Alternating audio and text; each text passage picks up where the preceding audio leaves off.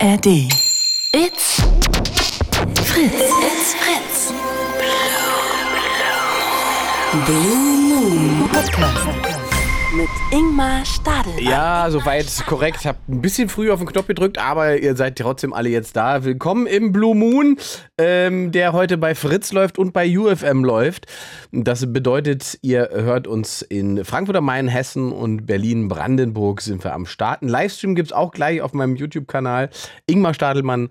Ähm, einfach auf YouTube folgen und dann da live streamen was alle anderen nur hören. Das ist zumindest gleich in wenigen Minuten der Fall, wenn ich das hier gedrückt habe. Äh, das ist eine Call-In-Show, die lebt davon, dass ihr anruft. 0331 70 97 110. Darüber kommt ihr in diese Sendung. Und ähm, die Aufgabe heute ist relativ simpel. Das hat neulich auch so gut funktioniert. Wir vollenden wieder mal einen Satz. Und der Satz, der heute da im Raum steht, unvollendet lautet: Ich finde ungerecht, dass.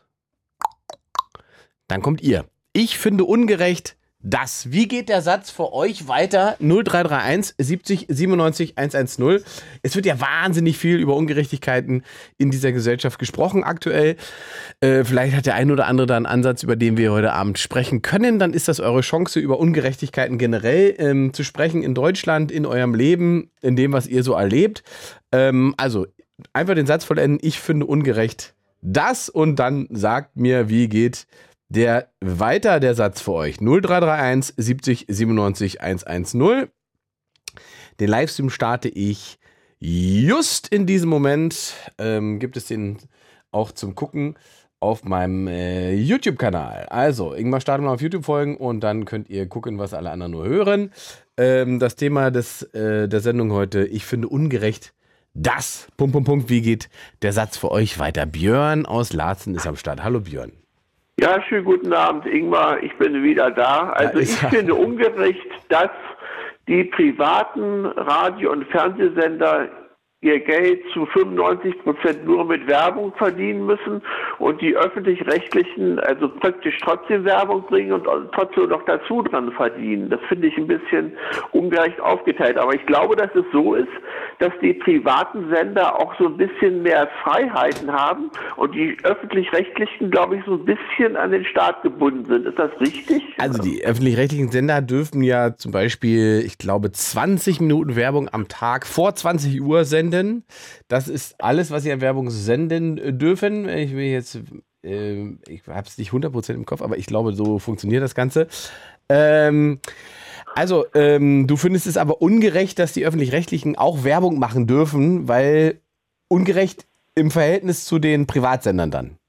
Richtig, weil die müssen, die, die leben zu 95 Prozent aus von der Werbung und den Rest, wie sie das wie sie zu Geld machen, das weiß ich nicht genau, mit irgendwelchen Investments ja. oder so, aber hauptsächlich leben die nur von der Werbung und die öffentlich-rechtlichen werden ja auch von der GEZ bezahlt. Da könnte man doch mal so ein ja, es heißt, es heißt ja nicht mehr GEZ, das ist jetzt sozusagen der Rundfunkbeitrag, aber richtig, die öffentlich-rechtlichen werden von uns allen bezahlt über diesen Rundfunkbeitrag. Da gibt es ja auch viele Diskussionen, der, bei der eine bestimmte Höhe mittlerweile hat, wo man sagen könnte, aha, muss das zu teuer sein eigentlich? Und wenn du jetzt feststellst, die verdienen auch noch mit, mit Werbung Geld, dann könnte man sich ja die Frage direkt nochmal stellen, warum muss denn dann der Rundfunkbeitrag eigentlich so hoch sein? Ja, also, also ich finde es schade, dass die, die, die Privaten, die müssen, die leben praktisch nur aus der Werbung und äh, die öffentlich-rechtlichen haben ihre Grundgebühr. Dann, ich, meine, die Idee wäre, dass man die ja irgendwie auch so ein bisschen zusammentun könnte mit irgendwie so ja, einer Vereinbarung. Wo, wobei ich glaube, die sozusagen der Grundgedanke schon ist, ne, dass man eben ein pluralistisches System hat, was eben garantiert, dass man nicht einfach sich irgendwie einen Werbesender, über Werbung sozusagen auch einen Sender kaufen kann oder sich so einkaufen kann, dass man im Prinzip bestimmen kann, was da am Ende läuft. Ähm, und dadurch, dass die öffentlich-rechtlichen äh, unabhängig finanziert sind, also von uns allen, ähm, gelten sie dann natürlich als nicht so anfällig dafür, dass jemand versucht, das zu manipulieren oder da versucht einzugreifen und garantiert dir so, dass die anderen auch äh, fair und ordentlich arbeiten müssen. Und was die Werbepreise angeht, da bin ich, ich weiß es nicht zu 100 Prozent, da müsste, vielleicht kann der eine oder andere noch, der, der sich da vielleicht besser auskennt. Mir ist so, als hätte ich irgendwann mal gelesen, dass selbst die Werbeindustrie ganz cool findet, dass sie die Möglichkeit, also natürlich finden die das cool, dass sie die Möglichkeit haben, bei ARD und ZDF zu ähm, äh, auch äh, Werbung zu schalten, weil das sozusagen den Privatsendern das Monopol nimmt, was das angeht. So. Das heißt, dass für deren Werbemarkt ist das interessanter. Und das, was ich gesagt habe, das führt ja nun leider dazu, zum Beispiel bei Freenet, wenn man die RTL Pro 7 und so weiter, wenn man die in HD sehen will, dann muss man eine Gebühr bezahlen. Ja. Und bei den öffentlich-rechtlichen kriegt man ohne Gebühr. Aber warum muss man so eine teure Gebühr bezahlen? Das sind, glaube ich, 89 Euro im Jahr, weil äh, praktisch, weil die Privaten das Geld brauchen, mehr in diesem Fall. Guckst du denn tatsächlich so klassisches lineares Fernsehen noch? Äh, lineares, was ist also, Also was, ganz was, normal so, du schaltest 22.15 Uhr Markus Lanz an oder äh, guckst ganz normal ARD-Tagesthemen und so weiter. Also ganz normales Standardfernsehen. Einfach anmachen, laufen lassen. Also ich habe eine Antenne und einen Kabelanschluss. Ja, also du guckst das noch so. Ich, gucke, ich gucke öffentlich-rechtliche, ich gucke private, ja. Ja, ja, aber du bist nicht jemand, der über, weiß ich nicht, der äh, bei Netflix abhängt, äh, Amazon Prime sich Videos runterzieht und so weiter. Nee, nee, Internet habe ich gar nicht. Also, äh, gut, also du guckst die Sachen tatsächlich klassisches Fernsehen, würde man sagen. Ja, und äh, eben dann auch gerne Tele 5 und äh, äh, Nitro, RTL, die bringen auch immer ganz gute Filme. Naja, ich meine nur, das ist sozusagen nicht, also du bist immer noch jemand, der sagt 20.15 Uhr, da kommt der Film, dann setze ich mich hin und gucke 20.15 Uhr den Film. Ich habe auch so, ähm, USB zum Aufzeichnen. Also Ja. ich, bin nicht an, ich bin nicht an Zeiten gebunden. Okay, aber du guckst schon, was um 20.15 Uhr läuft, um das auszuzeichnen zum Beispiel, wenn es gut ist. Äh, ich gucke jetzt EPG und äh, wenn mir der Inhalt gefällt, wenn es danach aussieht, das möchte ich gucken, dann programmiere ich das und äh, gleich kommt auch in den nächsten, in den nächsten Minuten kommt, kommt die Nachtwache und dann von diesen Medikamenten wird man ja auch sehr müde, weißt du? Aber ich finde es ganz faszinierend, weil es gibt ja ganze Generationen, äh, für die ist sozusagen die Bedeutung von 20.15 Uhr, die gibt es zum Beispiel nicht mehr. Die verstehen das auch gar nicht, warum Filme um 20.15 Uhr anfangen und so weiter. Also, Ja, das war immer nach der Tagesschau Ja, ja, genau, ja, ja. oder ZDF, da kam das dann auch dann 20.15 Uhr, ne? Und das ist sozusagen, das ist äh, für so für 16-Jährige heute und zum Beispiel hat das ja alles gar keine Bedeutung mehr. Und die verstehen auch gar nicht, wenn sie etwas sehen, was ihnen gefällt, warum sie nicht einfach alles davon sehen können. Also warum muss man, soll man jetzt eine Woche warten, bis die nächste Folge kommt oder so weiter. Ähm, Ja, also ich, ich zeichne das dann auf und gucke das dann. Äh, sehr gut. Aber wir haben verstanden, dass du es ungerecht findest, dass auch die Öffentlich-Rechtlichen noch Werbung machen dürfen. eigentlich eher das, also schwergewichtiger ist, dass die Privaten also praktisch ihr Geld so oder ihre Brötchen saurer verdienen müssen als die öffentlich-rechtlichen. Verstehe. Und dann das mit der Werbung, dass diese zusätzlich noch Werbung bringen dürfen und Geld verdienen, das ist dann noch so, so ein verhältnismäßiger Vergleich, wenn ich das nur so sagen darf. Ja. Björn, dann danke ich für deinen Anruf und wünsche dir eine spannende Nacht.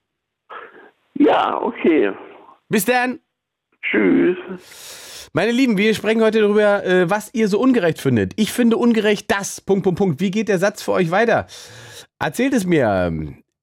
Es geht um Ungerechtigkeit. Da gibt es ja viel, was momentan diskutiert wird und, und, und viele Menschen demonstrieren auch. Ähm, vielleicht kommen wir ja zu diesen Punkten auch, wenn es um das Thema Ungerechtigkeit geht in Deutschland. Also, was ist denn da so ungerecht in Deutschland? Äh, wo sagt ihr denn, da platzt mir die Hutschnur, da könnte ich mir aufregen, das ist eine Ungerechtigkeit, die muss eigentlich beseitigt werden. 0331 70 97 110 0331 70 97 110 beendet den Satz, ich finde ungerecht das, Punkt, Punkt, Punkt. Jenny, 22 Jahre aus Stuttgart, hi. Hi. Einen wunderschönen guten Abend, Jenny. Hi. Ähm, und zwar, ich habe jetzt nicht so ein politisches Thema, ich habe jetzt eher so ein persönliches Thema, was Voll okay, ich hau raus. finde. Ja, und zwar finde ich ungerecht, dass ich sozusagen in Stuttgart wohne und mein Verlobter in Berlin, also aus Berlin kommt. Wir, also eine Fernbeziehung. Du findest es ungerecht, dass du dich in einen Berliner verliebt hast als Stuttgarterin. Nein, also das ist, finde ich jetzt nicht ungerecht, aber ich finde es ungerecht sozusagen, dass ich ihn nicht jeden Tag also sehen kann, wie, also wie ich sag mal, normale Beziehungen oder normale können sich ja jetzt eigentlich jede Woche, jeden Tag oder halt so oft sehen, sag ich mal, wie sie wollen und uns, also klar, wenn wir dann zusammenziehen und so können wir das auch, aber zum Beispiel jetzt ist es halt noch nicht möglich und das ist ungerecht. Was empfindest du denn daran so als ungerecht? Man könnte es ja auch als, als wunderbare Testphase sehen, oder? Ja, das stimmt schon. Also an sich äh, es ist ja auch sozusagen eine Testphase, ob man halt stark zusammenbleibt und ob die Liebe, sage ich mal, das alles aushält. Aber trotzdem wäre es schön, wenn man zum Beispiel jeden Tag miteinander Zeit verbringen könnte oder halt auch mal einfach sagen kann, hey, wollen wir rausgehen? Ja, komm. Und dann geht man zusammen raus. Also auch Versteh ich, dieses ja, körperliche, dass man ja, dass man auch miteinander persönlich reden kann, immer und nicht zum Beispiel übers Handy, FaceTime oder also telefonieren. Wie lang- lange seid ihr zusammen? Je- Schon ein Jahr. Also, Also, wir kennen uns schon länger, aber also ja. Und äh, ihr kennt euch schon länger als dieses Jahr. Und aber verliebt habt ihr euch dann in Stuttgart oder in Berlin? Äh, in Berlin. Aha, da warst du in Berlin zu Besuch. Ja, aber wir wollen nicht in Berlin wohnen, sondern er kommt nach Stuttgart. Aber guck mal an. Also, ihr, du bist nach Berlin gekommen, hast Berlin dir angeguckt, habt ihr Party gemacht oder was war der Plan? Nee, nee, also Party jetzt nicht, aber also ganz normal. Also Berlin-Ausflug. Und auf diesem Berlin-Ausflug hast du dann festgestellt, Mensch, irgendwie ist da mehr als das, was vorher war. Ach so, nein, kennengelernt haben wir uns online über Social Media, aber also wir haben uns so kennengelernt mäßig und haben uns dann verliebt. Also so einen Standort gab es jetzt nicht in dem Sinne, aber eher würde ich sagen in Berlin sozusagen. Jetzt sagst du, es ist ungerecht, weil du sozusagen immer nur über dann über Handy und so weiter den Kontakt haben könntest. Wenn dein Schatzi dann nach Stuttgart kommt, zieht ihr automatisch Ja. zusammen? Wie meinst du das? hier? Also ja, wenn er dann herkommt, dann Mhm. ziehen wir zusammen. Also Okay. er sucht sich jetzt nicht dann eine eigene Wohnung und äh, also dann ziehen wir schon zusammen und können zusammen leben. Also es würde ja jetzt keinen Sinn machen, wenn er dann eine eigene Wohnung hier hätte. Naja, gut, man könnte Also natürlich. Ja, ja, klar. Ja, ja, du, aber ich, meine, man könnte natürlich auch sagen, ja, zieh doch erstmal nach Stuttgart, dann sind wir in derselben Stadt. Dann können wir uns regelmäßiger sehen und dann können wir immer noch entscheiden, ob wir zusammenziehen. Aber ihr seid an einem Punkt, wo du sagst, nö, ich würde das probieren, wir ziehen jetzt einfach mal zusammen. Ja. Ja. Ja, weil, also wenn man sich ja sicher ist, sage ich mal, und dann auch diese Testphase schon hatte mit der Entfernung und so, dann, also würde ich jetzt nicht wollen, dass er dann irgendwo anders lebt. Also da ist eigentlich schon für mich klar, dass ich ihn dann jeden Tag bei mir haben will, weil auch jetzt würde ich ihn gerne bei mir haben, weil ich ihn vermisse und das ist halt so ungerecht, dass ich jetzt nicht bei ihm sein kann. Das Verliebtsein äh, ungerecht auf Distanz verteilt, ja. Das Ja. äh, ist, ist eine Erfahrung, äh, die man eigentlich. Wobei am Ende ist es auch schön, weil es am Ende dafür sorgt, Ja, das ne, dass, man, dass man sich sozusagen Ja. zu schätzen weiß. Aber genau, das stimmt. was ist denn die längste Phase, die ihr zusammen verbra verbracht habt? Oh, weiß ich gar nicht. Also so lange jetzt nicht. Ähm, also das Problem ist halt ähm, auch wegen der Arbeit und also da ist es halt äh, generell nicht möglich, dann zum Beispiel einen Monat oder so miteinander zu verbringen. Also meistens immer nur so ein Wochenende oder so. Also ja. Äh, was, für eine Arbeit Also, machst du? Ich bin Versicherungskauffrau. Und er? Er ist also wie im öffentlichen Dienst. Dann, aber dann müssten doch eure Wochenenden eigentlich zur freien Verfügung sein, oder nicht? Ja, genau, Wochenende ja, aber unter der Woche ist es halt dann nicht möglich. Okay, ja, unter der Woche ist nicht möglich. Ich hatte, das hatte ich jetzt falsch verstanden. Ja, aber wenn man dann Urlaub hat und so, dann geht es ja schon. Aber ähm, ja, dann am Woche, dann ist es halt auch eine Distanz. Also wenn ich dann zum Beispiel sieben Stunden fahre an einem Freitag oder so und dann an einem Sonntag zurück, dann ist es auch in Ordnung. Also ja. Ja, das ist, das wäre jetzt ja die nächste Frage. Wie überbrückst du denn diese Berlin-Stuttgart-Strecke? Fährst du dann mit dem Auto, fährst du Zug, steigst in den Flieger? Ja, ich mach, äh, nee, ich mach das meistens mit dem Auto. Weil, also das ist, klar, es ist sieben, sechs, sieben Stunden, manchmal auch fünfeinhalb, es ist manchmal anstrengend, aber also, ja, man weiß ja, warum man sozusagen fährt, weil am Ende sehe ich ja ihn dann und er sieht mich dann, wenn er es macht, genau, also. Wechselt ja. euch da ab? Also mit ja. Ja, das heißt, wie oft äh, pendelt ihr die Strecke da? Du zweimal im Monat und er zweimal im Monat? Oder? Ja, also es kommt immer drauf an, würde ich sagen, je nach Arbeit oder, also es ist auch nicht immer jede Woche, also wir versuchen das schon so abwechselnd zu machen. Aber krass, das heißt, ihr führt im Prinzip eine Wochenendbeziehung. Ja, Mhm. kann man so sagen. Ja, ja. Ähm, du sagst aber trotzdem, du bist ja ganz sicher, wenn er nach Stuttgart kommt, dann zieht ihr zusammen, weil du glaubst, das funktioniert. Ja, Und das, Also- sieht, das sieht ja auch so. Ja, das sieht auf jeden Fall auch so. Also sonst würde er ja nicht hierher kommen wollen. Also er ist sich auch schon sicher, ähm, dass er hierher zieht.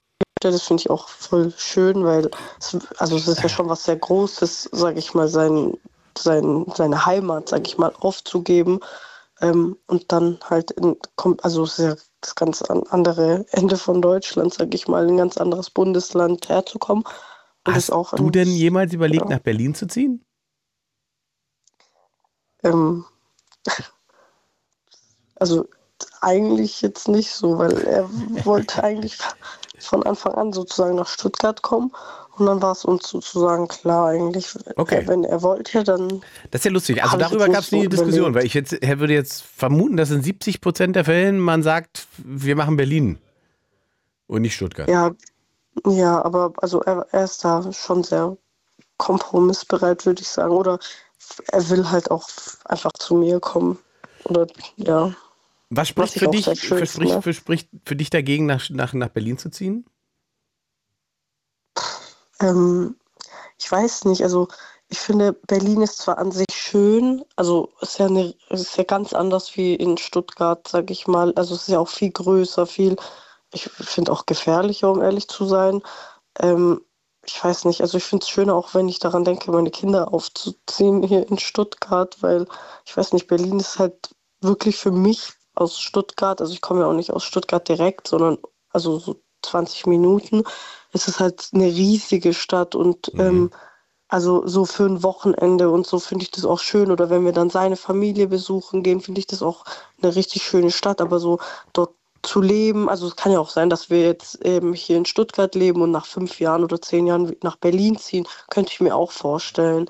Also das zeigt dann die Zukunft. Aber so speziell dagegen würde halt eigentlich nur zum Beispiel meine Mutter oder meine Schwester jetzt sprechen. Aber sonst ähm, für ihn würde ich natürlich auch dahin ziehen, wenn er sagt, nee, ich komme auf jeden Fall nicht nach Stuttgart, dann würde ich auch sagen, okay, okay. dann komme halt ich. Ja. Da muss man halt aber schon kompromissbereit sein, wenn man halt so eine Fernbeziehung führt und dann muss man halt schauen, was halt am besten passt. Gibt es denn einen konkreten Plan, wann er in Stuttgart sein wird? Also, oder habt ihr sozusagen erstmal noch Pendeln bis 2025 geplant? Ja, also, also wenn es klappen würde, wäre es natürlich schön, wenn es dieses Jahr noch klappt. Also würde mich richtig freuen. Ähm, und wenn es nicht klappt, dann vielleicht Anfang nächsten Jahres. Aber also wir würden das schon versuchen, wenn das halt möglich ist, das halt so schnell wie möglich, dass man es halt also probiert, auch mit Wohnungssuche. Es ist ja auch. Äh, ja, ja, da kommt, das ist, ist, ja. ist, schon Aufwand dann so. Aber, ja, ja aber auch aber, mit Arbeit und so. Genau. Also, ja. Dann drücke ich mal die Daumen, dass diese Ungerechtigkeit sich beheben lässt in den nächsten Monaten und äh, dann dein äh, Angebeteter dann äh, in deiner Stadt sein wird, beziehungsweise ihr zusammen wohnen könnt. Ja, danke, das hoffe ich auch. Darf ich ihn noch grüßen? Ja, grüß mal, hau mal raus, komm. Ja, danke. Ja, ich grüße dich. Das ist ja richtig komisch. Ich grüße dich, ich liebe dich und wünsche dir eine gute Nacht. Ah, er hört also zu. Sehr gut, Jenny. Dann ja, wünschen wir dir auch eine gute zu. Dann wünschen wir dir auch eine gute Nacht und äh, hör noch ein bisschen zu. Ja, mache ich Bis auf dann. jeden Fall. Danke. Ciao, ciao. Ciao. Ich finde ungerecht das. Beende den Satz. 0331 70 97 110. Ich finde ungerecht das. Über Ungerechtigkeit möchte ich heute mit euch reden und äh, welche euch persönlich da nahe geht und welche Erfahrungen ihr da habt und wo ihr sagt, da kriege ich Hals, das ist ungerecht. 0331 70 97 110. Da kommt der Martin aus Berlin. Hallo Martin. Hallihallo, hi. Hi, so, hau mal raus. Wie geht der Satz bei dir weiter? Also ich finde ungerecht, dass es Menschen gibt, die Vollzeit arbeiten, aber trotzdem nur kaum über die Runden kommen. Ah, na guck mal, da kommt der schon mal keine 20 Minuten in der Show und schon sind wir sozusagen beim, beim heißen Fleisch der gesellschaftlichen Diskussion aktuell. Ja, das ist vielleicht nicht mehr ganz zeitgemäß, weil wir einen Mindestlohn haben, der ja. nicht für alle gilt, aber ich sehe das auch auf, auf den ganzen Planeten hin so. Hm. Bleiben wir mal in Deutschland, aber hier gibt es ja. ja auch diese, äh, gerade, ich, ich, glaube, gestern war es bei Markus Lanz äh, die Diskussion über die, ähm, ähm, na, über das Bürgergeld, über die ja. Höhe des Bürgergeldes und dem fehlenden Abstand, Mut, gemutmaßt fehlenden Abstand äh, zu Menschen, die äh, hart arbeiten für ihr Geld. Ja. Ähm, ja, die, ja. Ja. Na, die sagen ja, dass äh, es sich lohnt, zu arbeiten, dass es eine Differenz gibt. Ja. Aber die, man hat ja die Differenz, was sage ich denn? Ich würde mal sagen, so, da gibt es eine Differenz von 400 Euro oder so. Ja. Es ist eine Schätzung, eine blinde Schätzung? Ja, ich weiß es ehrlich gesagt ja auch nicht genau. Ich weiß nur, dass das Problem, was beschrieben wurde, im Prinzip sich darum dreht, dass es im Prinzip eine Spanne gibt, in der Menschen im Prinzip auch Mittelschichtler verdienen. Also eine Familie, die irgendwie vier, viereinhalbtausend Euro zusammenbekommt, ähm, dass der Staat ja Wohngeld zahlt bis zu einer bestimmten Summe und äh, andere Sozialleistungen dazukommen. Und wenn man dann so und so viel mehr Lohn bekommt, wenn man meinetwegen eine Lohnerhöhung bekommen hat, man kriegt irgendwie 500 Euro mehr äh, ab dem nächsten Monat, dann macht es gar keinen Sinn, weil sozusagen ab dieser bestimmten Höhe dann wiederum die Wohngeldzahlung und so weiter, das fällt halt weg. Also okay. das, was ich mehr erarbeite, die also, 400, 500 so, Euro. Okay, jetzt ne? verstehe ich. Ja dass die äh, Differenz gar nicht so hoch ist, da, genau, weil das halt dann, wegfällt. Genau, dann fällt okay. die, die, Förderung weg und dann sind es, bezahle ich den Rest quasi selbst, dann bleiben mir vielleicht 100, 200 Euro plus. Ja, das ist halt differenzierter gedacht oder erkannt. Ja. ja. und da ist jetzt die, das ist die große Diskussion, deswegen sagen Leute halt, äh, wir müssen da ran und ja, die Milliardäre abschöpfen. Und, ja, und müssen, müssen bestimmte Sachen ähm, ähm bereinigen. Wo, wobei mich, was mich ja so ein bisschen anfuchst, ist, dass wir dann eine, eine, Diskussion über das Bürgergeld führen und nicht über das Einkommen und die Höhe der Abgaben. Einfach, eigentlich ist das ja die Geschichte. Und nicht also bei der ganzen äh, fehlenden Geldthematik, die wir mhm. zurzeit haben. Wenn man oder, sagt. Äh, oder mein, nur jetzt diesen Kontext bedacht. Meiner Meinung nach, wenn man sagt, ja, der, der Abstand ist nicht groß genug, mhm. dann liegt es nicht daran, dass das Bürgergeld so hoch ist. Also das so, okay. wäre jetzt ja. So, vielleicht sieht das jemand anders. 0331 70 97 110 kann man ja versuchen zu ja, diskutieren oder zu widerlegen. Aber was, ich, ja. Ja, was ich halt sagen wollte erst noch, ist, wenn man, wenn man jetzt eine Differenz von, sagen wir mal, 500 bis 1000 Euro hat, sagen wir mal 500 Euro. Ja. Zum Bürgergeld zu jemand, der arbeitet. Dann fehlen ja dem, der arbeitet, ja trotzdem acht Stunden am Tag. Ja, ja, ja, genau. genau das ist ja nochmal das kommt auch noch dazu. Wert im Leben. Richtig. So. Und Richtig. das, das zählen ja die 500 Euro allein auch nicht so. Richtig, weil wenn man mit 500 Euro auf 8 Stunden aufteilt, dann sagt man sich, war es das jetzt wert? Stattdessen hätte ich 8 Stunden mehr Freizeit gehabt. Ja, oder einfach äh, deine äh, Kinder in Ruhe mehr erziehen mhm. oder so sich selbst ein bisschen anders mehr entfalten. So. Aber wie erklären wir denn zum Beispiel dieses, diesen Unterschied? Das war auch gestern eine große, große Diskussion. Ähm, da ging es um äh, ukrainische Kriegsflüchtlinge. Ähm, in dem Fall sind sie hauptsächlich Frauen, die ähm, hierher gekommen sind. Von denen sind nur 20 bis 30 Prozent in Deutschland in Arbeit. In, in, in Dänemark sind es, ich glaube, 50, 60 Prozent und in Holland ist es noch mehr. Okay. Wie, wie erklären wir uns denn diesen Unterschied? Also warum sagt man in Deutschland lieber, naja, das lasse ich mal, aber in Holland sagt man, ja, ich gehe mal lieber arbeiten. Keine Ahnung, ist blinde, so Bürokratie, dass man das äh, aufbauen muss und mhm. dann später wieder abbauen, wenn der Ukraine-Krieg vorbei ist. Mhm. Ansonsten, ja, so, so, ein altes Denken von, ja, den, die Arbeitsplätze lieber offen lassen für die eigene Bevölkerung oder so. Du weißt, dass es mit Absicht so erzeugt ist? Nee, das glaube ich nicht. Weil wir wollen ja schon, also, weil, weil das ist ja. Das, das heißt Bürokratie, das ist so halb Absicht. Ja, ja, ja, aber, also, aber das muss man sich immer bewusst machen, weil das, die Leute vergessen das immer. Wenn wir also 100.000 Leute mehr in sozialversicherungspflichtige Jobs kriegen würden, ne? 100.000, ja. nur 100.000, wir reden von 100.000, ja. dann sind das, ist das eine Entlastung für den Staatshaushalt von 3 Milliarden Euro. Ja, und das ist halt, wir haben ja äh, Fachkräftemangel und die sind ja, das sind ja Fachkräfte dabei, schätze ich mal so. Ja, wir haben, also wir haben ja gleichzeitig aber auch jede Menge offene Stellen und kriegen mhm. aber Leute, die wir haben, nicht. Kann ich dir nicht sagen, warum so. Das ist, mhm. das ist, ja. Ansonsten, ich könnte noch eine zweite Ungerechtigkeit ansprechen, aber ja, die habe ich schon mal angesprochen. Na, dass es Menschen gibt, die einfach 10.000 Mal mehr die Stunde verdienen als andere. 10.000! Da gibt es Leute, die, die im Niedriglohnsektor, die kriegen ihr Leben lang vielleicht eine Million zusammen. Nein, nicht mal. Also nicht als gespart, sondern äh, als laufendes Geld, was sie auch ständig wieder ausgegeben haben. Ja. Und andere, die kriegen da ihre 10 Milliarden zusammen. Das ist doch das Zehntausendfache. Ja, ja aber da, du bist halt da. nicht für eine Obergrenze von nee, 100 Millionen an maximal. Na, pass auf, also ich würde es noch anders. Es, es, es, ist ja, wenn man sozusagen nach oben geht, wird es ja noch spannender. Was ist denn der Unterschied zwischen einem Millionär und einem Milliardär? Naja, der Millionär, Millionär kann ein bisschen ruhiger rangehen, was er so macht. Und der Milliardär kann wirklich eine Insel kaufen und alles. Nochmal, faktisch sozusagen in Zahlen. Er hat auch mehr Kontrolle. Ja, pass er kann auf. sich Dinge kaufen. In Zahlen ausgedrückt. Kann Macht kaufen. In Zahlen ausgedrückt ist der Unterschied 1000 Millionen. Man könnte also 1000 Millionen? Man könnte also 1000 Millionäre haben. Ach so, genau, du? ja, ja, das, ja, natürlich, ja. Verstehst, ja. Verstehst? Und dann wird einem, finde ich, immer erstmal bewusst, wie absurd Die Summen sind. Die Summen sind. Ja, aber trotzdem bist du halt nicht für eine Obergrenze, weil du immer mit Dings argumentierst hier mit Elon Musk und der, dafür schaffen sie was und so.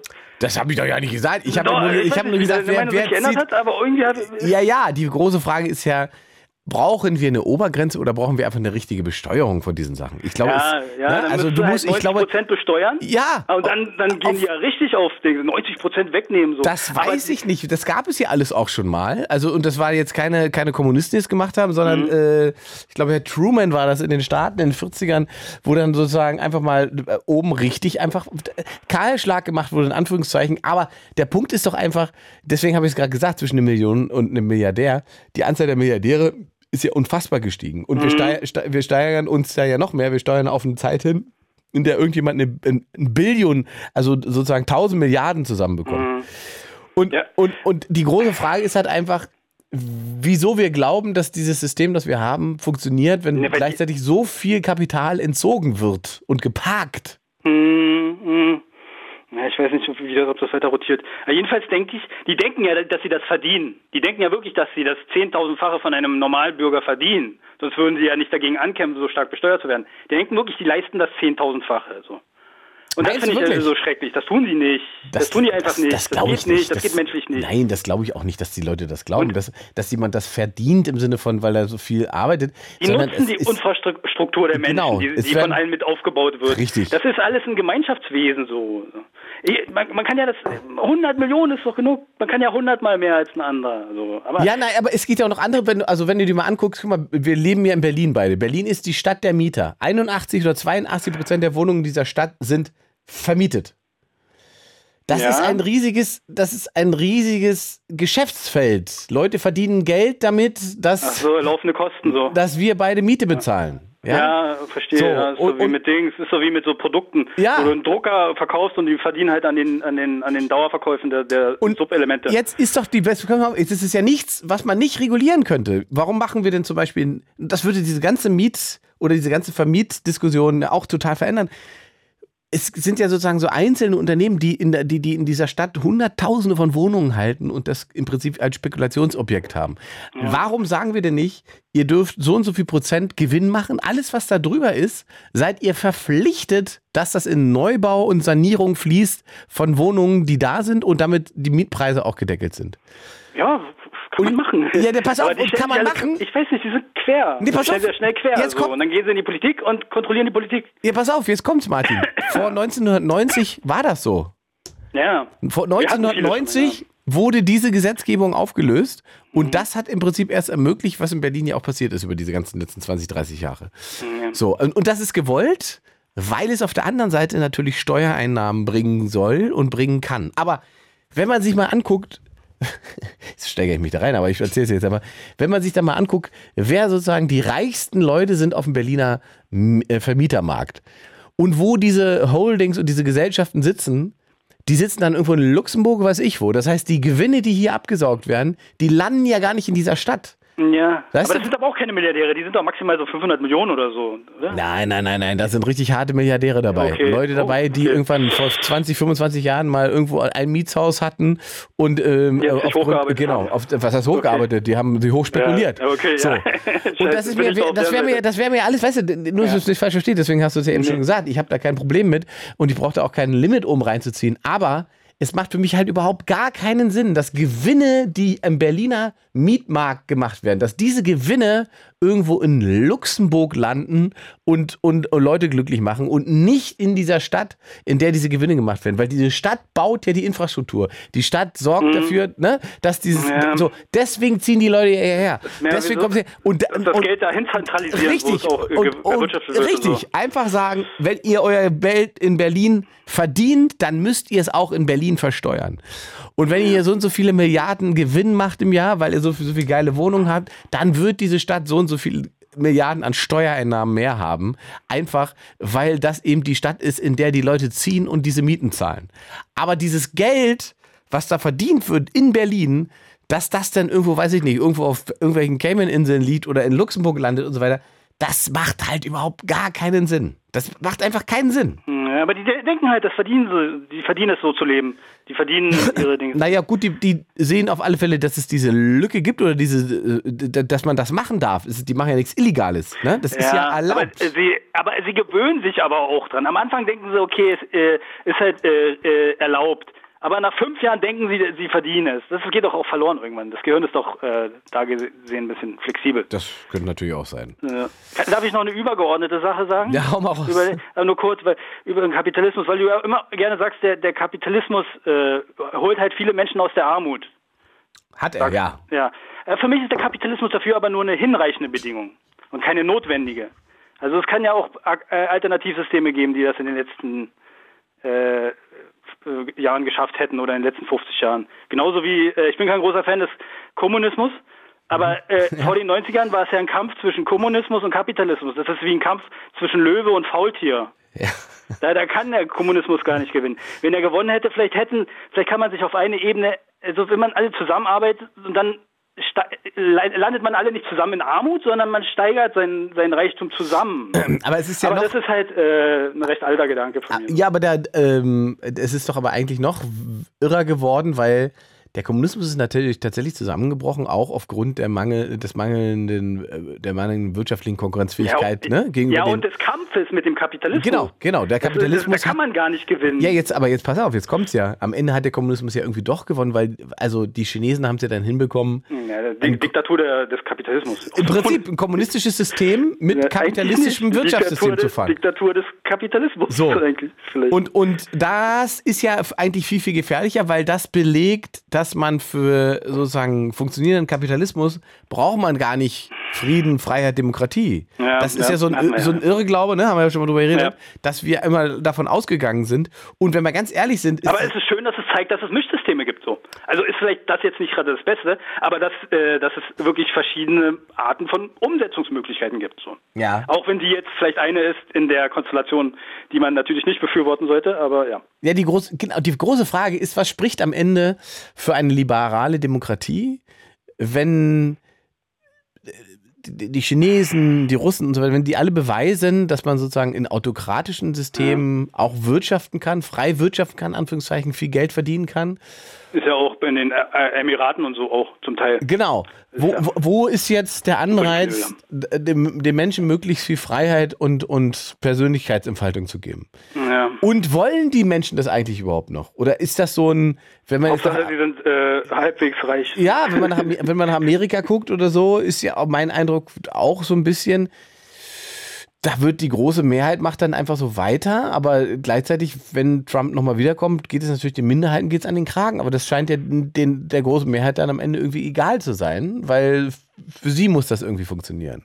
Ja, vielleicht sind so eine Diskussion auch hinfällig, weil es kommt ja der Faktor KI noch hinzu.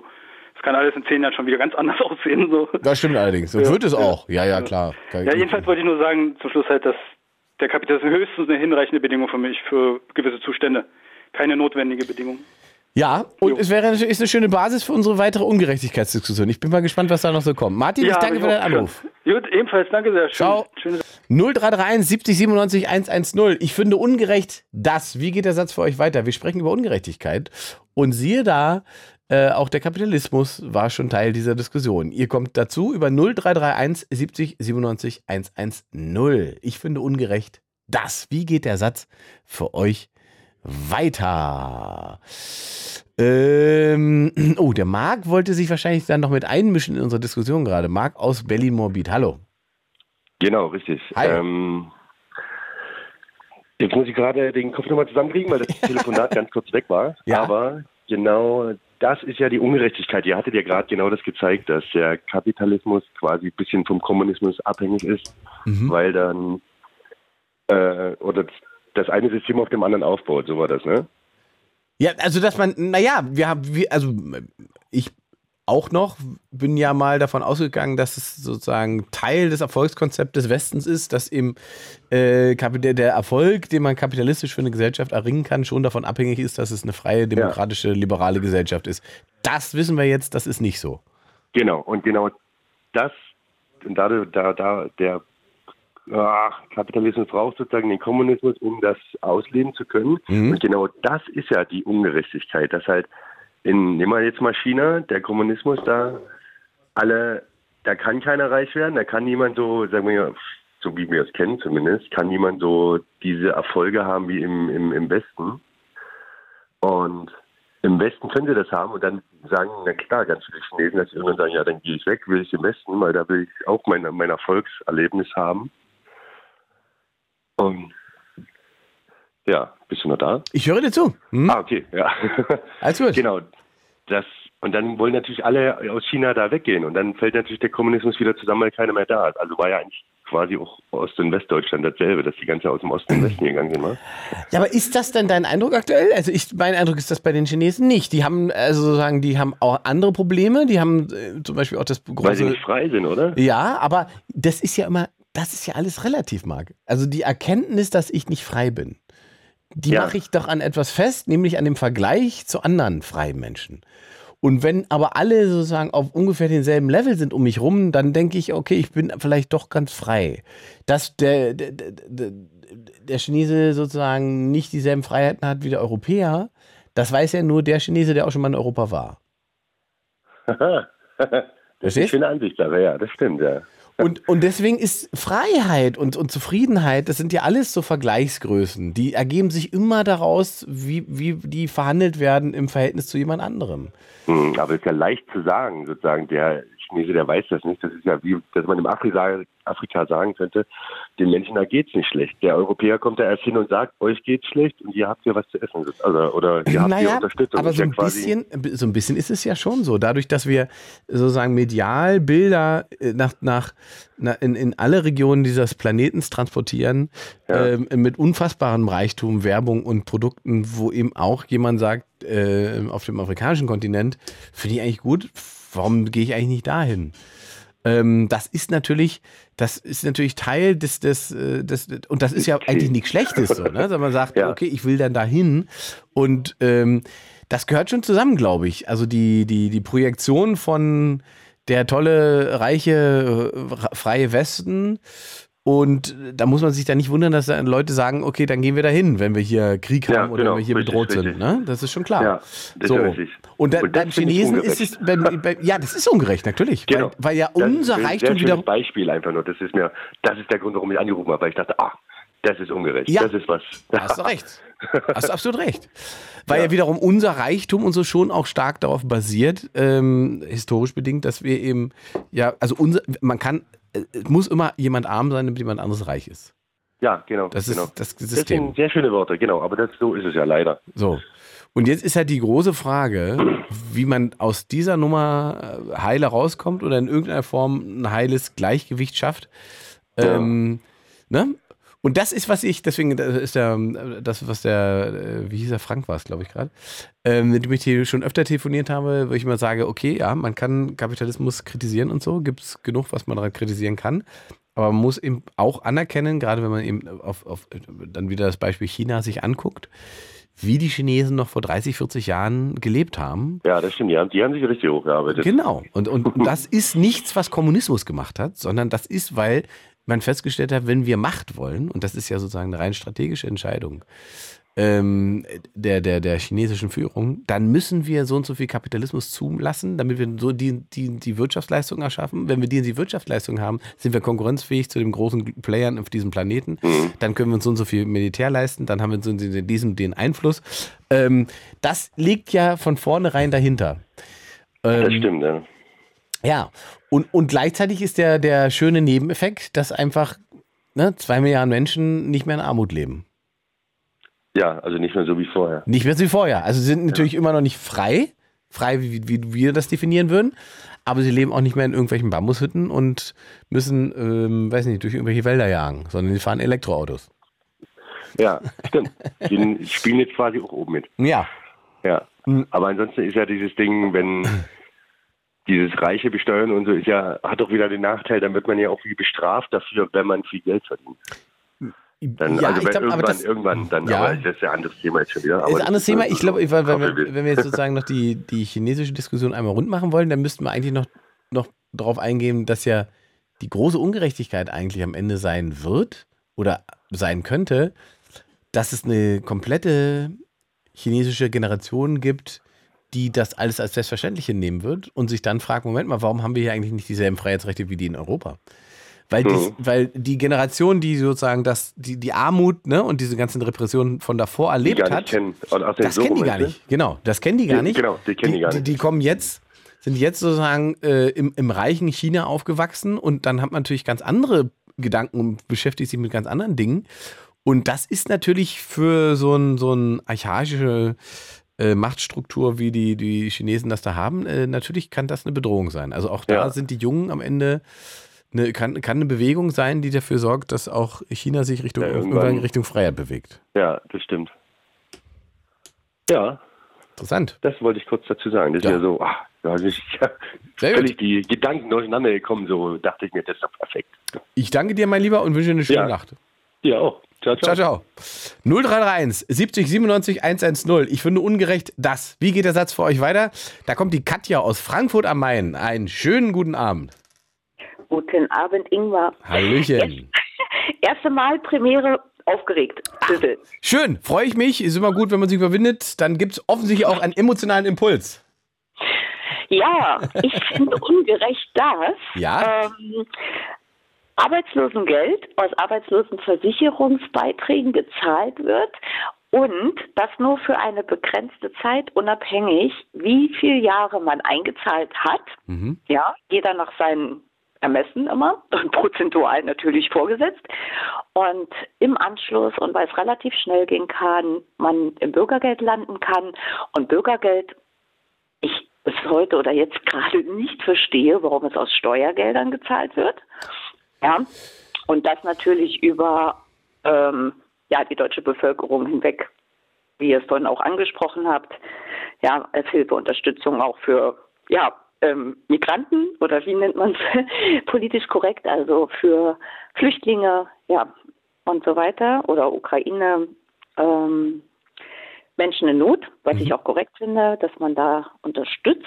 Aber ich finde, man sollte ja auf das eigene Volk auch achten und gerade vor dem Hintergrund, dass die Steuerkasse ja eher im Minus ist und aktuell viele Kürzungen stattfinden, ähm, ja, finde ich ungerecht äh, das ganze politische Thema und warum äh, die Politik sich dann Defizitspending, heißt es, glaube ich, ähm, im wirtschaftlichen oder volkswirtschaftlichen Sinne, dass die Politik sich einmischen kann, wo eigentlich die Marktwirtschaft oder auch die freie Marktwirtschaft äh, sich selber regulieren würde.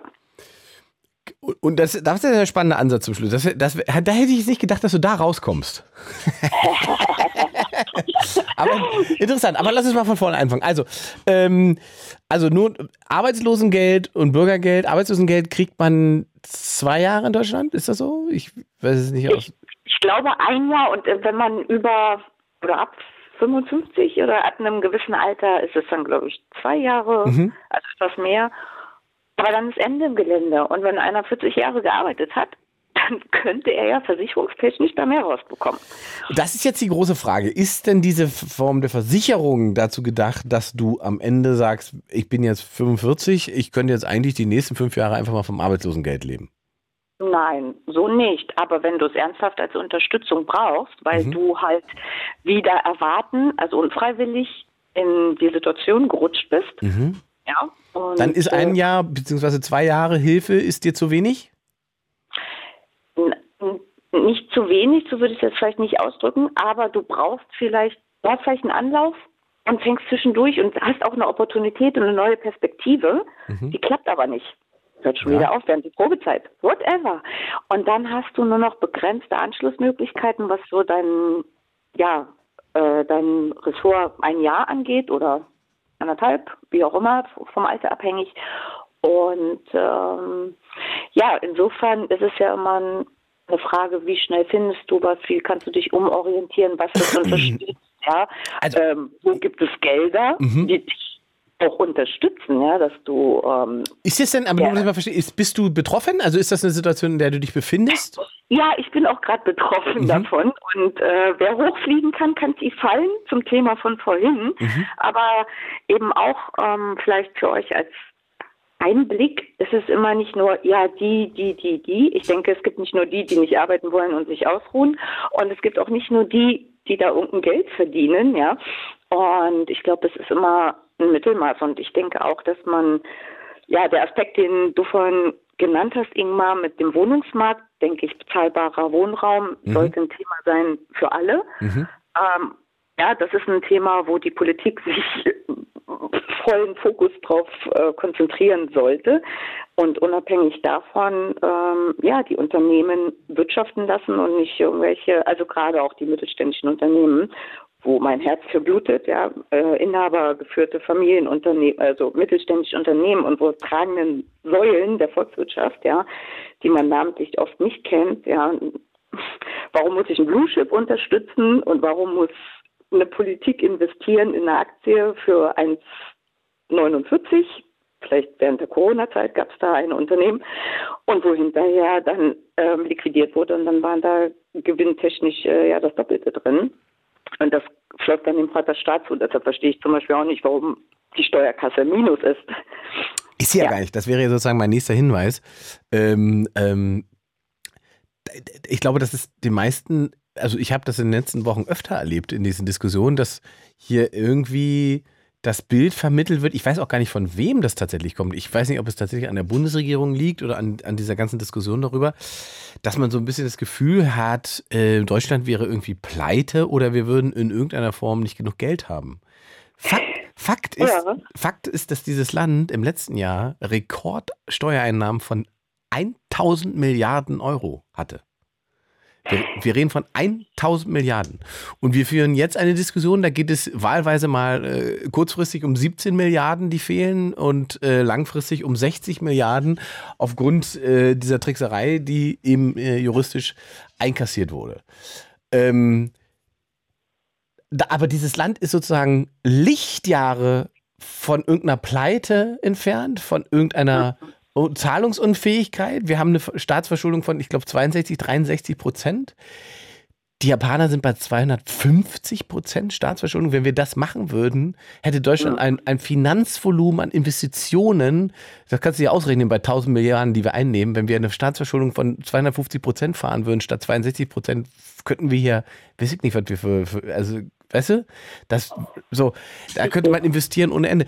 Die große Frage ist also, was für eine Diskussion führen wir da eigentlich gerade? Warum müssen wir die führen und, und welchen Knochen haben wir uns da ans Bein gebunden, ähm, dass wir da sozusagen uns, uns so schwer tun und, und da müssen wir ja eigentlich über, über die Schuldenbremse reden.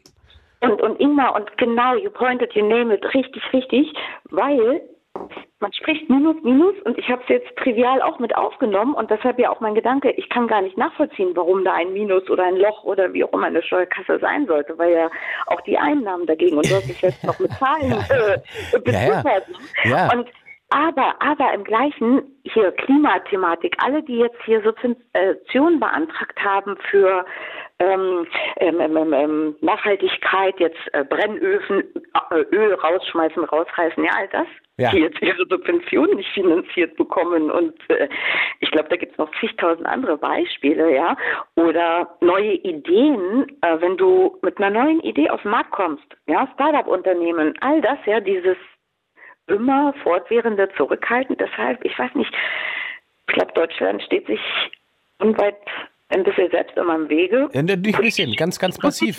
Ganz, ganz, ja. ganz massiv. Das, was, das, was uns hier, also, äh, wie gesagt, die, die, die Schuldenbremse wäre sozusagen ein Thema, über das man generell reden muss und, und sich mhm. überlegen muss, äh, was man damit macht. Es geht nicht darum, sich unendlich zu verschulden. Ähm, ein Staatshaushalt muss natürlich seriös aufgestellt werden und Sozialausgaben und so weiter muss natürlich, ähm, kann man nicht mehr ausgeben, als man hat. Aber wenn man sagt, es geht um ein Investitionsgut, ja, wenn man sagt, man investiert in dieses Land, in Schulen, Straßen, Infrastruktur und so weiter, äh, digitale Infrastruktur und so weiter, da kann man ja nicht sagen, man macht Schulden, sondern da hat man einen Invest, der sich die nächsten 20, 30, 40, 50 Jahre auszahlt. Und dass ja, der, dass, genau. dass der ja. in derselben Kategorie verhandelt wird wie äh, wir haben so und so hohe Kosten beim, beim Wohngeld und wir haben die und die Kosten ne, bei der und der Sozialleistung. Das ist eigentlich, das ist eigentlich totaler Bullshit. Das ist totaler Quatsch. Ja, ich teile das, ich teile das absolut. Und ob es äh, das Thema Wohnungsmarkt ist, ja, es gibt so viele Beispiele, ob jetzt Berlin oder Frankfurt, ja, und alle anderen äh, tollen Städte aus Deutschland noch dazu.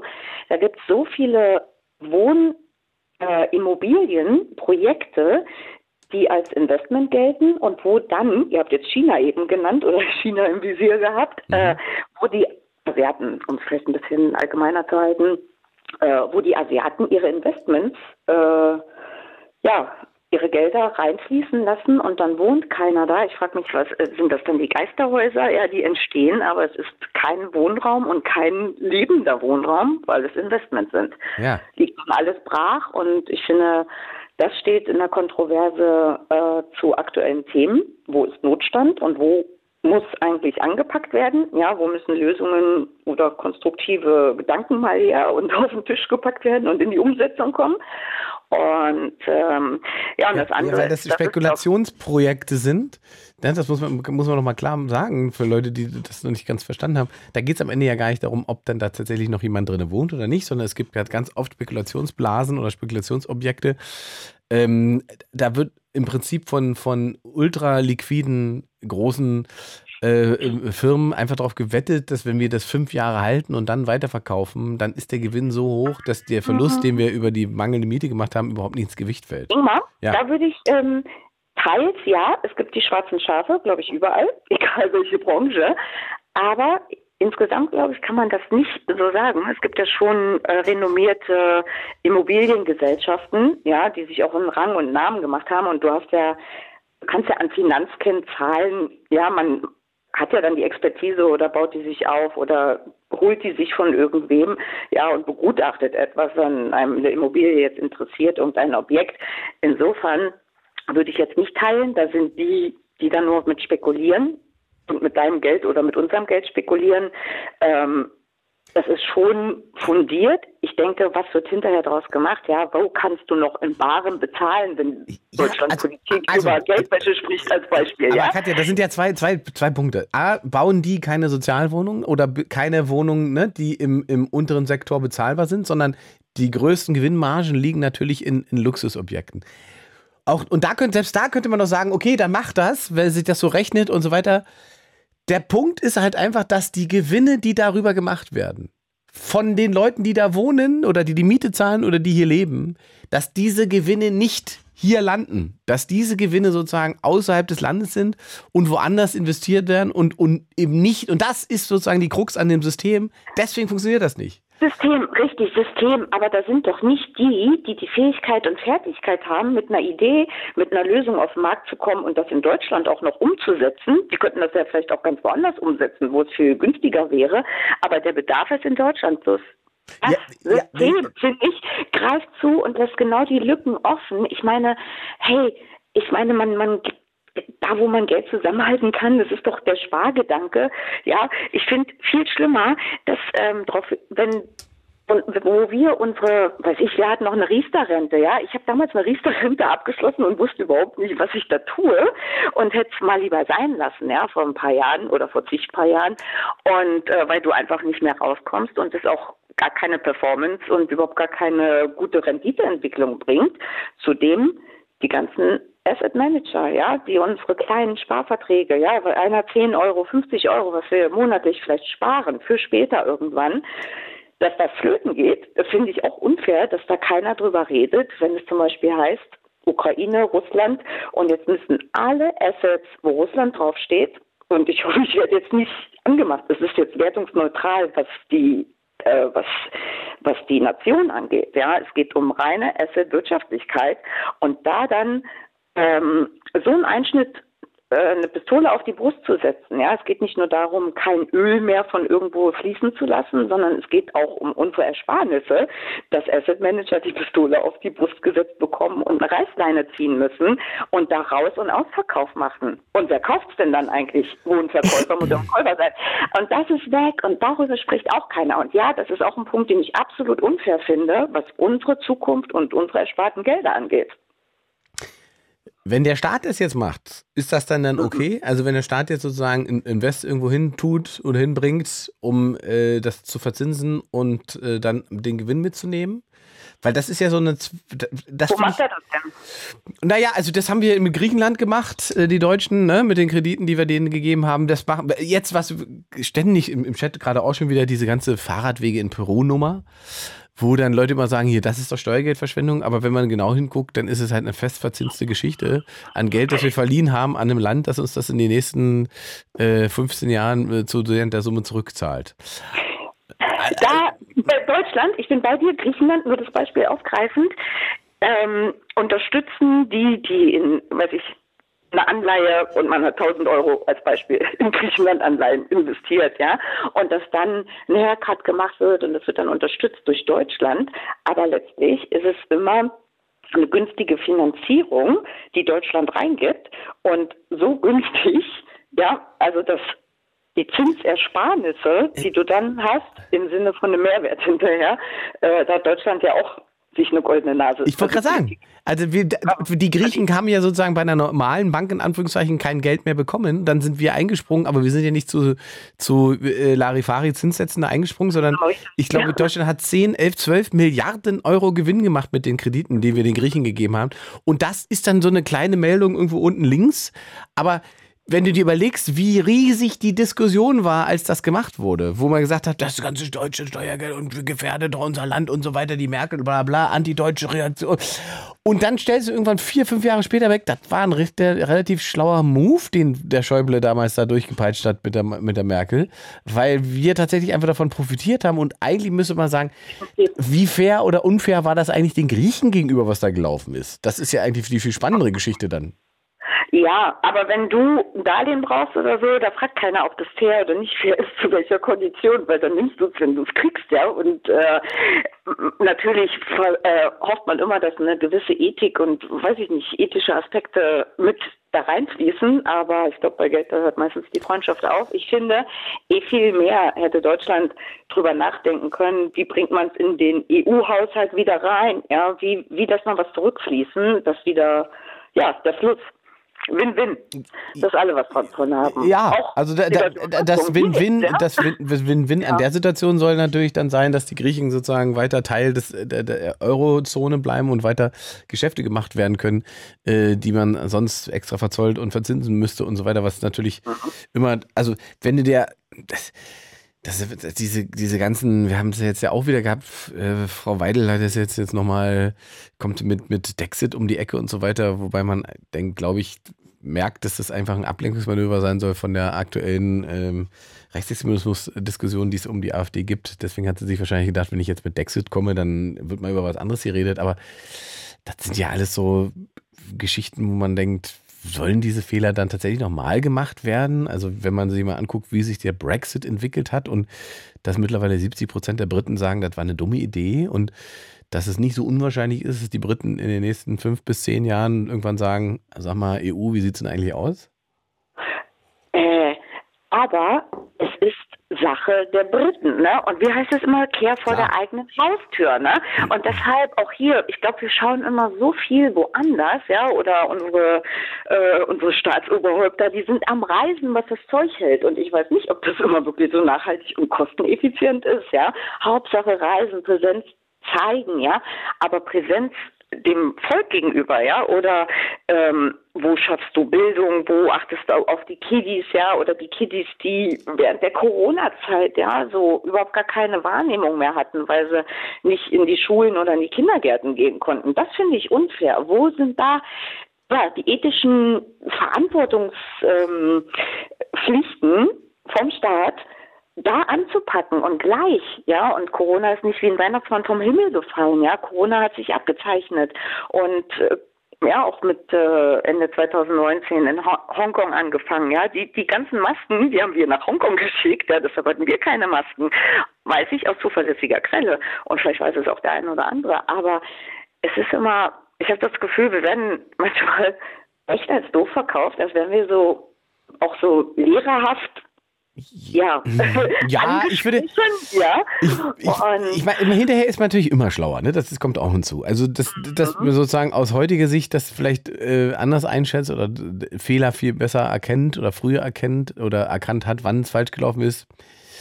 Ja, ähm, da würde ich sozusagen mit dem Jens Spahn-Klassiker, äh, wir werden uns viel verzeihen müssen, antworten, weil das faktisch, gerade was Corona angeht, halt faktisch einfach so ist, weil das halt ja ganz lange einfach Flug auf Sicht war und nicht absehbar genau war, wohin geht denn das jetzt, was ist es jetzt, welche Maßnahmen bringen denn was und so weiter. Und da war natürlich auch viel Schwachsinn dabei und so. Das, die, die Frage ist halt am Ende, wie das gesellschaftlich verhandelt wird. Also wie gehen wir damit um, dass das ja offensichtlich eine relativ große Gruppe Menschen gibt, deren, sagen wir mal, ursprüngliches Vertrauen in Staatlichkeit äh, massiv gestört worden ist oder beschädigt ist, ja, durch, durch, diese, durch diese Maßnahmen und dieses Verhalten. Ähm, und jetzt ist die große Frage, ist diese Generation sozusagen verloren und dann muss in den nächsten 10, 15, 20 Jahren die nächste Generation wieder von vorne anfangen und sagen, wir waren nicht dabei, also äh, vertrauen wir diesem Staat erstmal. Ähm, oder aber müsste es da, was das angeht, nochmal eine andere Auseinandersetzung miteinander geben. So, weil also ja, ich finde, wir sind nicht verloren, keinesfalls. Und unsere Jugend und äh, Generation XYZ und äh, ich müsste selber überlegen, wo sich immer einsortiert, aber ich glaube bis 31. Äh, auf jeden Fall, ja, das ist New Move, das ist neuer Wind, die bewegen, was die wollen, was auch wenn es andere Wege sind. Es muss vielleicht nicht immer das Festleben auf der Straße sein, aber nun, ich glaube, jede äh, Jugend oder jede, ja, jede Phase hatte so seine Rebellen mit dabei. Ähm, wenn man selber reflektiert, ich finde vielmehr wichtig, ohne eine funktionierende Volkswirtschaft kann auch gesellschaftlich das nicht funktionieren. Ja, wie sollen wir uns einen Kaffee kaufen oder ein Eis oder für die Kinder? ja, ja, das Problem wenn, an dieser Volkswirtschaft, die wir haben, ist ja halt, dass sie halt sehr, sehr lange sehr, sehr erfolgreich war und es jetzt sozusagen wie so ein riesiger Tanker ist, der halt bewegt werden muss, gedreht werden muss, um, um sich den, den Veränderungen äh, der nächsten zehn, fünf Jahre anzupassen. Und ich glaube, da tut sich dieses Land sehr schwer mit. So, und weil, weil man ja, wir müssen uns nichts vormachen. Wir können natürlich sagen, äh, Scholz, Lindner, Habeck und so, alles Vollpfosten, die haben alles Scheiße gebaut und die kriegen nichts gebacken und so weiter. Ich, ich sehe halt nur nicht, wer das so viel anders hätte sozusagen an Entscheidungen äh, treffen sollen. Also, dass es handwerklich nicht alles Gold ist, was sie da veranstalten, geschenkt. Also, und dass man auch sagen kann. Experten. Die Experten hätten involviert. Aber da sind ja, also das ist ja auch so, so, so eine, so eine so eine mehr, da sind ja Experten involviert. Also die, die, die Minister ja, selber, die Minister ja. selber müssen ja nicht, müssen ja keine Experten sein, aber sie sind ja quasi von Experten äh, umgeben und, und Expertenräten umgeben von Leuten, die dann tatsächlich faktisch die Arbeit leisten müssen, ähm, um, ja, um, um die Dinge zu. Genau, null oder eins. Und äh, da gibt es keine Prosa oder Schönmalerei, ja, dass du sagst hier noch meine Farbe, schwarz oder gelb oder grün oder rot ist äh, viel besser als die andere Farbe. Da gibt es keine Farbe, ja. Da gibt es den Mittelstand und den gilt zu unterstützen. Und wenn du vom KfW-Fonds, ja, von der KfW Deutsche äh, Kreditanstalt für Wiederaufbau, ja. die dann die Hauptaufgabe hatte, ich glaube 750 Milliarden, ein Fonds für Unternehmen, die in Liquiditätsengpässe gekommen sind, ja. Corona-bedingt jetzt, ja. ja. Und das ist nicht gelaufen. Der Fonds hatte eine Laufzeit oder eine Endfälligkeit und das war kurz vor Endfälligkeit und es wurde kaum was ausbezahlt, ja. Und es sind doch auch die, die Mitarbeiter in diesen Unternehmen, ja, das ist doch ein ganzer Kreislauf. Es ist ja nicht nur Citrus Paribus ein Unternehmen, es ist der ganze Kreislauf, ja. Und ähm, ja, das Wohl des Volkes wieder. Und das wurde meines Erachtens also das ist mir richtig äh, teilweise wirtschaftlich an die Substanz gegangen. Und wenn man dann noch einen Hufeld sieht, der bei Wirecard sich einfach so aus der Affäre pieselt, I'm so sorry. Ja. Na gut, ich meine jetzt, aber das muss man, was, was diese ganzen Hilfen und so weiter angeht, muss man ja schon sagen, also da gibt es ja Länder, in denen ist das ja alles wesentlich schlimmer und schlechter gelaufen als hier. Das muss man ja auch mal wieder dazu sagen. Also die, die ganz, global gesehen meinst du? Naja klar, diese ganze Anspruchshaltung von, von, da muss jetzt der Staat einspringen und so weiter, das ist ja auch etwas, was man über zwei Jahre gelernt hat und ich glaube, dass es auch Teil des aktuellen Problems ist, dass der Staat eben nicht immer einspringen kann. Und dass das nicht funktioniert, weil jetzt eben keine Pandemie ist, sondern jetzt müssen wir halt Wege finden, wie das sozusagen ne, auch wirtschaftlich sich wieder so trägt, ohne dass da irgendein gigantischer Kredit oder Fonds aufgemacht werden muss, der im Prinzip die gesamte Wirtschaft am Leben hält ähm, und Menschen am Leben hält und durchfinanziert, obwohl gerade gar kein Business zu machen ist mit dem, was sie da haben. Das ist Na, natürlich. Warte, warte, warte. Das wurde schon äh, durchgerechnet, äh, also es muss schon Hand und Fuß haben. Das heißt, wenn du nur in Liquidität, also nur in Anführungsstrichen Liquiditätsengpässe vorübergehend gekommen bist, Corona-bedingt, weil ja, irgendwas nicht geliefert werden konnte, ja, weil das Schiff nicht äh, transportieren konnte, whatever, dann ist das vorübergehend und es ist wieder eliminierbar diese Zwischenphase, die Notphase, ja, und deshalb auch ein Notfonds. Das heißt ja nicht, dass es umsonst ist und es kommt aus der Wirtschaft, der Fonds, mhm. der wurde eben nur in der Bankenwelt ähm, zur Verfügung gestellt, was dann aber so ein bürokratischer Aufwand war, dass es nicht zur Auszahlung oder sind wir wieder beim Thema Bürokratie. Ja, und da ist der Einfluss und deshalb, ich bin bei dir, äh, der Staat sollte keinesfalls so viel Einfluss nehmen, wie er bisher nimmt. Er sollte schon Einfluss nehmen auf Legislatur, übergreifende, langfristige Projekte, ja, und das sollte unabhängig von, von der Farbe, von der Politik sein. Ja, da sollte es Experten geben, die damit ähm, ja, ihren Rat beitragen, aber wirtschaftlich in die ja, in die Marktwirtschaft oder in die freie Marktwirtschaft mit eingreifen, finde ich, ist kein ähm, Privileg unserer Politiker, bloß weil wir vielleicht in einer Demokratie leben. Und wie kommst du dann zu der Erkenntnis, dass das Arbeitslosengeld länger gezahlt werden soll? Das ähm, widerspricht ja so ein bisschen. nein, nein, nein, warte. Das ist adäquat, das ist proportional und ähm, natürlich, ich weiß, wir leben alle in einem kollegialen Topf, ja, es ist mhm. dann kollegial, aber im Nachgang vielmehr der Fokus darauf, warum wird, ähm, sollte man notgedrungenerweise, also unfreiwillig, in die Bürgergeldphase äh, reinrutschen ja, und hoffentlich nicht lange. Ähm, warum ist das? Von der Logik, das ist mir noch nicht so, das habe ich, finde ich unfair, aber weil ich es halt nicht verstanden habe. Unfair ist ja immer emotional gesehen und nicht so sachliche Aspekte. Deshalb habe ich noch nicht durchleuchtet, warum ist das aus Steuergeldern? Ja, warum sitze ich da meinem äh, Nachbarn, Freund der Familie auf den äh, Schultern, die dann quasi die Steuern fürs Bürgergeld verdienen was ausgehen wird. Warum kann man nicht aus dem Topf den länger machen, ob es dann Bürgergeld 1, 2, 3 oder wie auch immer alles heißt, ja, das sind ja die ethischen Begrifflichkeiten, aber dass man schon ja, eine kollegiale auch Verlängerung macht ins Bürgergeld rein und das nicht aus Steuergeldern. Mehr, ich denke, der Topf Arbeitslosengeld, Versicherung. Aber das ist ja auch Steuergeld am Ende. Ein bisschen, bitte? Das sind ja am Ende auch Steuergelder. Also, wie, wie, wie, du sozusagen das, an welcher Stelle du das Geld einsammelst und wohin du es verteilst, ist ja, also egal ist nicht, aber die, die, die Frage ist halt einfach, ähm, warum wird das so gemacht und warum wird das so verteilt? Das kann ich dir jetzt auch nicht beantworten, aber ähm, ich, ich Das fände ich interessant, weil ich finde es halt bei der Steuer- oder Abgabe Arbeitslosenversicherung, ja, das heißt ja ein Versicherungsbeitrag, mhm. ja, ähm, Daher hat es ja auch den Ersparniseffekt, dass du in einen Topf reinzahlst für den Fall, mhm. für dich selber oder fürs Kollektiv. Aber dass daraus dann nicht weitergezahlt wird, sondern dass dann das Bürgergeld, was sich darauf anschließt äh, oder daran anschließt, dass das aus Steuer, also aus anderen Steuergeldern und nicht explizit. Ja, weil, weil das Bürgergeld dann keine Versicherung ist, ne? sondern das ist sozusagen das Mindestmaß, was, was, was sozusagen ja auch laut Verfassungsgericht äh, ähm, da sein muss, um Menschen würdig in diesem äh, Land leben zu können. Ja, und wenn du 55 bist, dann hast du noch ein Jahr länger Arbeitslosengeld ähm, mhm. Möglichkeit äh, zu bekommen. Und so bist du rein administrativ, bist du dann raus. Also einfach nur, weil es, weil du festgelegt hast. Mhm. Und das finde ich unfair. Ja. Haben wir verstanden? Haben wir gut diskutiert? Oh, Katja, ich danke ja, für deinen Anruf. Was machst du? Sehr gut. Mensch, dann äh, Grüße und toll, toll, toll. Und ja, viele Grüße an alle anderen da auch. Und ähm, äh, ja, es müsste noch so eine Community geben. Warte, warte, warte, noch ganz kurz. So eine Idee, so, äh, wo kann ich meine Ideen loswerden, die mir aber keiner wegschnappt, aber wo ich weiß, hey, andere hätten da auch Bock und da muss noch ein bisschen Brainstorming mit dabei und da wird da was draus, weil alleine kann man eh nicht. Habt ihr sowas? So, eine, so ein schwarzes Brett?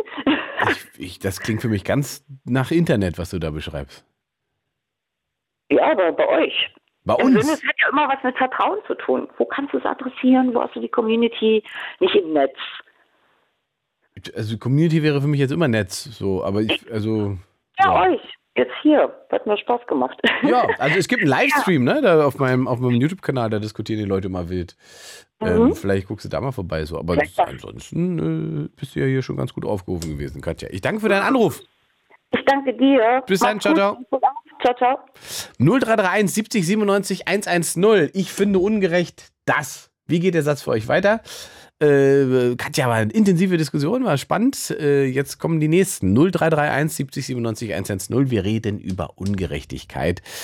Nadine ist schon eine Weile da, äh, wartet schon aus Recklinghausen. Das ist natürlich auch ungerecht. Einen wunderschönen guten Abend. guten Abend. Ich habe ja Gott sei Dank Ausdauer. Sehr gut. Ich finde eigentlich sehr viel ungerecht. Ich könnte hier tausend Sätze jetzt vollenden. Ja, du kannst ja mal ein paar machen. Wir können ja mal gucken, wie weit wir kommen. Okay, sind nur 99. Nein, war ein Spaß. Also, also jetzt ernsthaft, ich finde ungerecht, dass Reiche immer reicher werden und Arme immer ärmer werden. Ich finde ungerecht, dass es überhaupt Krieg auf der Welt gibt. Ich finde ungerecht, dass eine gewisse Partei sehr recht steht und die so viele Stimmen bekommt, obwohl, wenn ich so das Programm mir da angucke, immer denke, oh mein Gott, wer kann das gut finden? Ich finde es ungerecht, dass Inklusion immer noch nicht mehr gefördert wird. Es sollte viel mehr gefördert werden. Ich finde ungerecht, dass der Lohn nicht steigt oder nicht gut genug steigt, also nicht hoch genug steigt, obwohl alles viel, viel teurer wird. Man müsste auch dann auch das deutlich mehr äh, Geld bekommen. Ich finde auch unge ungerecht, dass Leute, die schwerkriminell sind, und ich meine schon in Richtung Mörder, Vergewaltiger, nicht so viel Haft bekommen. Aber ich, ich, ich muss jetzt dazu sagen, Raubkopie ist natürlich nicht das Beste, was man machen kann. Aber ich finde, dass jemand, der äh, wirklich solche Krim, ähm, kriminellen Sachen macht, wie ich zuerst genannt habe, ähm, deutlich dann auch höher bestraft werden sollte. War jetzt viel Ungerechtigkeit da drin, Mensch. Ja, es ist auch viel ungerecht. Empfindest du das generell Leben in Deutschland als ungerecht? Was heißt Leben in Deutschland ungerecht? Teils, teils halt, ne?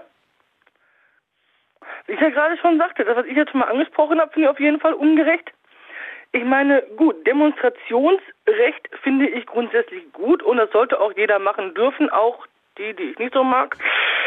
Äh, haben halt in diesem Land Meinungsfreiheit herrscht ja trotzdem immer noch, was ich ja ganz gut finde. Es ist nur eben halt eine sehr kritische Geschichte, aber es steht auf einem anderen Blatt Papier. Hm. Woran besteht da die Ungerechtigkeit für dich? Was, was heißt? Ja, ungerecht also es gibt so gewisse Menschen, deren Meinung ich nicht gut finde und ich glaube die meisten Menschen deren Meinung nicht gut finden. Wie gesagt, es ist nicht verboten. Ich finde es auch nicht in dem Sinne ungerecht. Ich finde es halt nur so ein bisschen persönlich halt ein bisschen doof halt, ne? Wie soll ich sagen? Ja, aber ist es, wäre es denn gerecht, wenn du etwas doof findest und das deswegen nicht stattfindet? Nein, nein, nein, nein. Und Gott, darum sage ich ja. Nur, okay. Ich finde es nur doof. Darum, darum betone ich das ja nochmal. Es wäre dann nämlich nicht gerecht, weil in Deutschland herrscht Meinungsfreiheit, was mhm. auch grundsätzlich ganz gut ist, oder was auch ganz gut ist. Mhm. Ne, wenn ich da auf andere Länder gucke, wo keine Meinungsfreiheit herrscht, da kann ich wieder sagen, das finde ich ungerecht. Dass es Länder gibt, in denen es keine freie Meinungsäußerung gibt, wo das unter Strafe steht, wo wir mhm. schon mal im Thema sind. Mhm. Das finde ich wieder ungerecht, weil ich finde, dass jeder Mensch, egal wie gut ich die Meinung von der Person finde oder egal wie schlecht, ich wollte kein anderes Wort sagen, ich sage einfach mal, schlecht ich diese Meinung finde von den Menschen, aber es ist gut, dass es in Deutschland eine freie Meinungsäußerung gibt. So. Ist Deutschland jetzt ein gerechtes oder ein ungerechtes Land? Ist das Glas jetzt halb voll oder halb leer? Ja, ja kommst du jetzt um die Ecke, Nadine. Ja, ich habe die Antwort schon gegeben. Das war eine Gegenfrage. Das heißt, also ich kann sagen, weder noch, weil es gibt natürlich, wie ich ja gerade hier schon sagte, Sachen, die ungerecht sind. Es gibt aber auch Sachen, die gerecht sind in Deutschland. Und daher äh, ist das eigentlich sehr normal. Normal. Ja, frag mich nicht. Ich, ich habe dich ja gefragt. Du bist eine Nudel, du. Ich habe dich ey. gefragt. Ich habe sie einfach mal jetzt vor den Latz geklatscht. Ja, da war jetzt, du hast wahnsinnig krass, viele, wahnsinnig, wahnsinnig viele Ungerechtigkeiten aufgezählt. Und jetzt war die generelle Frage, wie gerecht ist denn dieses Land? Oder ist es doch eher ein ungerechtes Land mittlerweile? Ich würde sagen, teils, teils, wie ich schon ja jetzt angesprochen habe. Die ungerechten Dinge, die mir eingefallen sind, habe ich ja gerade schon angesprochen. Mhm. Es gibt natürlich, natürlich auch gerechte Dinge, die wir zwar oft als selbstverständlich ansehen, was vielleicht auch, ich will nicht sagen ein Problem ist, aber ähm, viele Dinge, wo man auf andere Länder guckt, wir haben eigentlich größtenteils genug zu essen. Wir haben Dach über dem Kopf. Wir haben genug zu trinken. Wir haben sauberes Wasser. Wir haben Strom. Okay, dann lass, lass mich doch mal anders, anders probieren. Ist die Ungerechtigkeit mehr geworden oder weniger?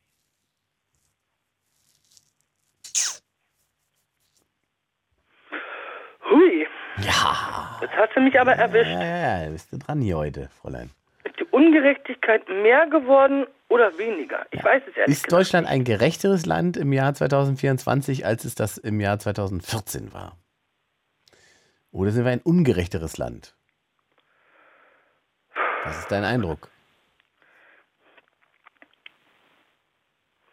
Das kann ich dir leider ehrlich nicht beantworten. Das ist okay, musst du ja auch nicht. Also. Ich habe dich trotzdem gefragt. ich weiß nicht, 2014, ich könnte jetzt so vom finanziellen her sagen, mhm. das ist vor, aber das ist weit vor 2014, dass es da, glaube ich, einen, Finanz also einen besseren finanziellen Ausgleich gab, meine okay. ich zumindest. Aber das ist doch schon sehr lange her. Okay. Aber ich nehme das mal so mit und mach mal weiter. Okay. Wünsche dir eine schöne Nacht. Danke gleichfalls. Ciao, ciao. Ciao. Wir reden über Ungerechtigkeit, meine Lieben. Äh, 23.15 Uhr. Diese Sendung gibt es als Podcast natürlich zum Nachhören in der ARD Audiothek und natürlich auch über Spotify und Co. Überall gibt es Blue Moon. Wann immer ihr weiterhören wollt oder wieder reinhören wollt in die Sendung, die ihr vielleicht jetzt erst eingeschaltet habt, ist das dort möglich. Noch sind wir live für 40 Minütchen. Ähm, es ist eine einfache Aufgabe. Vollende den Satz. Ich finde ungerecht das. Punkt, Punkt, Punkt. Wie geht der Satz für euch weiter? Der Volker aus äh, Kreich, was? Wo kommst du her? Kreich, Kreichen? Kreich? Kreichtal. Nochmal was? Kreichtal. Moment, ich bin im Zug. Ich. Oh, im Zug? Ja, jetzt, wie kann das denn sein, dass du im Zug bist? Ich dachte, die streiken. Das ist doch ungerecht. Nee, nee, nee, nee, ich bin im Zug. Aber ich drücke jetzt gerade, dass wir uns gut hier hören. Ja. Oder, oder nehmen jemand anders mal und mich später. Weil ich steige jetzt gerade nächste Station aus, dass wir uns schön unterhalten. Jetzt habe ich ja, jetzt habe ich ja gerade äh, habe ich freie Leitung. Das heißt, ich hätte jetzt dich priorisiert. Okay. Wo fährst du denn dahin? Nach Hause. Ah, ich komme gerade dem Kind.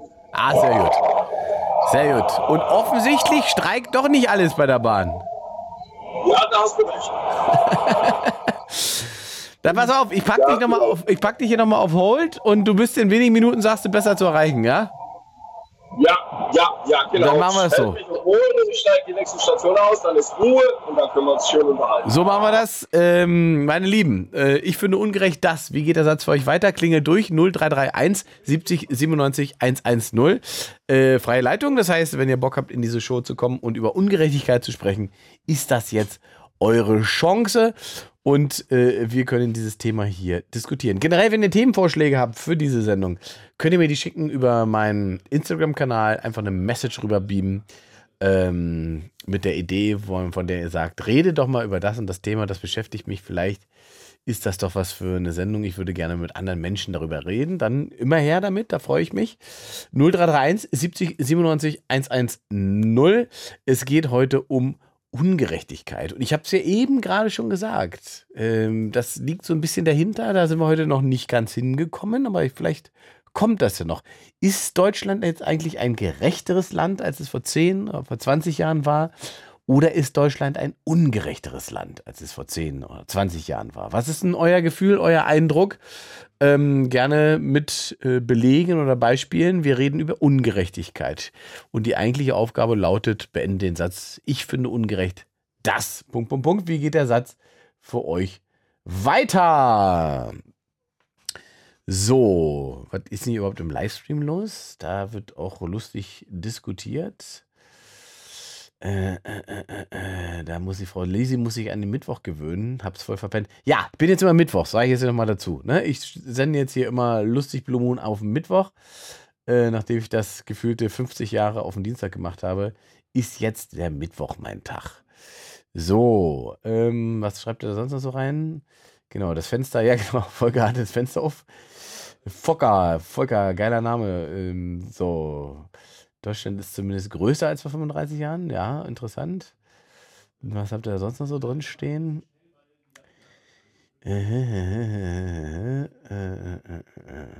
So, Schrödingers Katze gefällt die Frau von eben, die aus seinem Geschmack, Tacheles geredet. 0331 70 97 110. Ich will auch mit euch Tacheles reden. Es geht um Ungerechtigkeit. Da ist Lila. Lila ist ein schöner Name. Hallo. Hallo Ingmar. Lila aus Berlin. Richtig. Dann fühlst du dich bei Lila Wolken immer angesprochen, wenn das läuft, oder? Äh, nee, nee. Nicht? Also, nee. Lila, also Lila passt zum Thema, finde ich, weil wer den Film äh, Die Farbe Lila kennt, ähm, oder vielleicht auch das Buch. Kennst du das Buch? Äh, nein. Nein, okay. Ähm, es gibt eine Neuverfilmung. Es gibt auch eine alte Verfilmung mit äh, Whoopi Goldberg. Und äh, die neue Verfilmung habe ich tatsächlich noch gar nicht gesehen, aber die würde ich auch gerne, sehr gerne sehen. Und es geht halt darum, um äh, eine schwarze Frau in einer schwarzen Familie, die eben aus dieser Ungerechtigkeit eben für sich eine Gerechtigkeit entwickelt. Ah, das sind, da, das ja. sind wir ja schon mitten im Thema. ja, genau. Sehr gut, sehr Hallo. gut. Sehr gut. Hast du schon den passenden Namen dafür ausgewählt? Also, Lila, äh, der Satz lautet: Ich finde ungerecht das. Wie geht der weiter bei dir?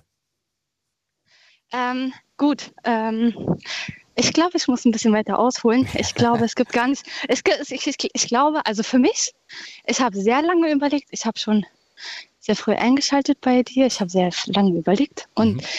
ich glaube, ähm, ich kann diesen Satz gar nicht so beenden. Ich finde ungerecht das, weil ähm, ich er das eher so betrachten möchte, dass woher die Ungerechtigkeit kommt. Und ich habe ähm, gerade auch erzählt, als ich zu dir durchgestellt wurde, dass ich das Gefühl habe, wir Menschen schaffen ja selbst die Ungerechtigkeit und wir empfinden Ungerechtigkeit in vielen verschiedenen Facetten. Das mhm. bedeutet, mein Beispiel vorhin war, ähm, wenn wir uns zum Beispiel einen Tierfilm anschauen und da jagt die Löwin die Gazelle. Mhm. Und während die Löwin die Gazelle jagt, fühlen wir oder viele Menschen eben mit der Gazelle mit und sagen, oh, die arme Gazelle, renn bloß weg, äh, kämpf um dein Leben. Aber gleichzeitig ist das die Löwin, die die Gazelle jagt, um äh, am Leben zu bleiben, mhm. um sich Ernährung zu schaffen, aber auch ihre Jungen zu ähm, ernähren. Und ähm, wenn wir uns dieses Bild anschauen, dann sind wir aber auch gleichzeitig bei der Löwin und den Jungen und sagen, ja, fast die Gazelle, fast die Gazelle. Und wo ist hier die Ungerechtigkeit oder die Gerechtigkeit oder das Gleichgewicht? Also das würde bedeuten, dass Gerechtigkeit oder Ungerechtigkeit für dich immer nur eine Frage der Perspektive ist? Richtig. Danke, du hast es auf den Punkt gebracht. Ja, Weil, meine Stärke. Also, das ist echt cool. So habe ich es noch gar nicht betrachtet. Ja, das stimmt. Es ist eine Frage der Perspektive. Würde sozusagen ausschließen, dass es eine ganz faktische Ungerechtigkeit tatsächlich gibt. Also, ich beschäftige mich ähm, sehr viel auch mit der Erziehung des Menschen. Und vieles ist ja in der Erziehung mitgegeben. Mhm. Also Werte, ähm, Normen, wie muss ich mich wo verhalten, ähm, was hast du dir verdient. Und der Punkt, also das kann noch so viel weiter ausgeholt werden, aber der Punkt, das hast du dir verdient oder das hast du dir nicht verdient, ist ja auch schon, was muss ich mir verdienen und was habe ich, also was steht mir zu. Und eigentlich beginnt ja die Grenze auch in, in unseren Köpfen. Und ich habe das Gefühl, dass ich schon wieder voll krass ausschweife. Aber ähm, die Grenzen erlegen wir uns ja selbst. Das heißt also, wenn, wenn ich dich jetzt frage, wann du dich das letzte Mal ungerecht behandelt für, gefühlt hast, hättest du kein Beispiel? Äh, nicht konkret. Nicht konkret. Ich könnte dir eine Sache sagen, wo ich denke, äh, das ist scheiße gelaufen, aber ich bin auch selbst schuld, weil ich nicht ähm, Partei für mich ergriffen habe. Ich habe gar nicht gelernt, Partei für mich selbst zu ergreifen. Ich habe gelernt, Partei für andere zu ergreifen. Ich habe gelernt, für andere stark zu sein, aber nicht für mich selbst. Mhm. genau. Ist das ungerecht oder ist das eine Frage der Erziehung? das ist vielleicht auch wieder so ein Perspektivenblick.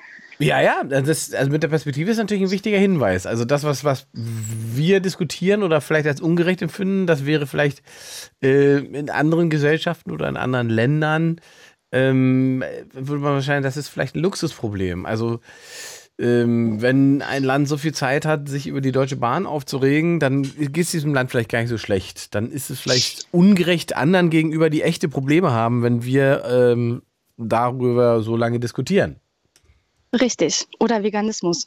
Ich meine, es ist ein Luxus, dass wir uns unser Essen aussuchen können, dass wir sagen können, ich verzichte auf Fleisch. Aber manche Länder, die sind auf eben jenes Essen angewiesen. Die können sich ihr Essen nicht mhm. aussuchen. Da sind wir schnell bei der, bei der äh, von mir präferierten These, dass auch Verzicht ungerecht verteilt ist. Richtig. Ja, das ist aber eine Diskussion, die ja tatsächlich wenig geführt wird. Also, ähm, man, wenn man gerade, wenn man sagt, äh, über Strukturwandel in Gesellschaften redet und so weiter, dann ist das eigentlich die Basis dafür, dass man etwas hinbekommt, ist die an, an, also anerkennen, dass Verzicht eben auch ungerecht verteilt ist. Und dass es eben was anderes ist, je mehr man hat und je reicher man ist, ähm, auf bestimmte Sachen verzichten zu sollen, weil es genug Alternativen gibt, äh, die sozusagen dann dafür sorgen, dass das keinen sonderlich großen Einfluss aufs Leben hat. Und in anderen Bereichen ist es einfach so, dass man eben Menschen quasi den Lebensstandard nimmt, wenn man von ihnen einen Verzicht fordert, ähm, den andere gar nicht bringen müssen. So, also bestes Beispiel wie immer Fliegen. Ja, Leute sagen, wir sollen weniger fliegen, ihr sollt gar nicht mehr fliegen, Fliegen muss teuer werden, weil zu hohe Umweltbelastung und so weiter. Dann gibt es halt Leute, die steigen in Privatjet. Richtig. Na, für die ist das alles, die sind sozusagen außerhalb des Systems irrelevant. Die blasen sozusagen das 100, 500-fache für eine Reise raus, weil sie alleine für sich ein Flugzeug haben, gegenüber Leuten, die in der Gruppe in einem riesigen Flugzeug sitzen und zwar auch eine Umweltbelastung herstellen, aber halt ja trotzdem pro Kopf gerechnet, also auf einem ganz anderen Level stattfinden. Und natürlich ist derjenige, der den Privatjet hat, eigentlich nicht auf den angewiesen, weil alle Ziele, die er da so mit ansteuert, die könnt ihr auch in einem super duper Luxuslinienflieger erreichen. Wenn ich jetzt aber eben der, der ganz normalen Familie sage, ihr dürft nicht mehr fliegen oder fliegen wird so teuer, dass sie sich ihre zwei Wochen Urlaub im Jahr nicht leisten können, wo sie einmal wegfliegen, dann ist das natürlich in seiner Konsequenz was ganz, ganz anderes. So. Ähm, darf ich kurz einhaken? Klar. Du bist schon wieder im materialistischen, also im Konsumverhalten. Ähm, ich glaube, Ungerechtigkeit fängt schon in der Erziehung an.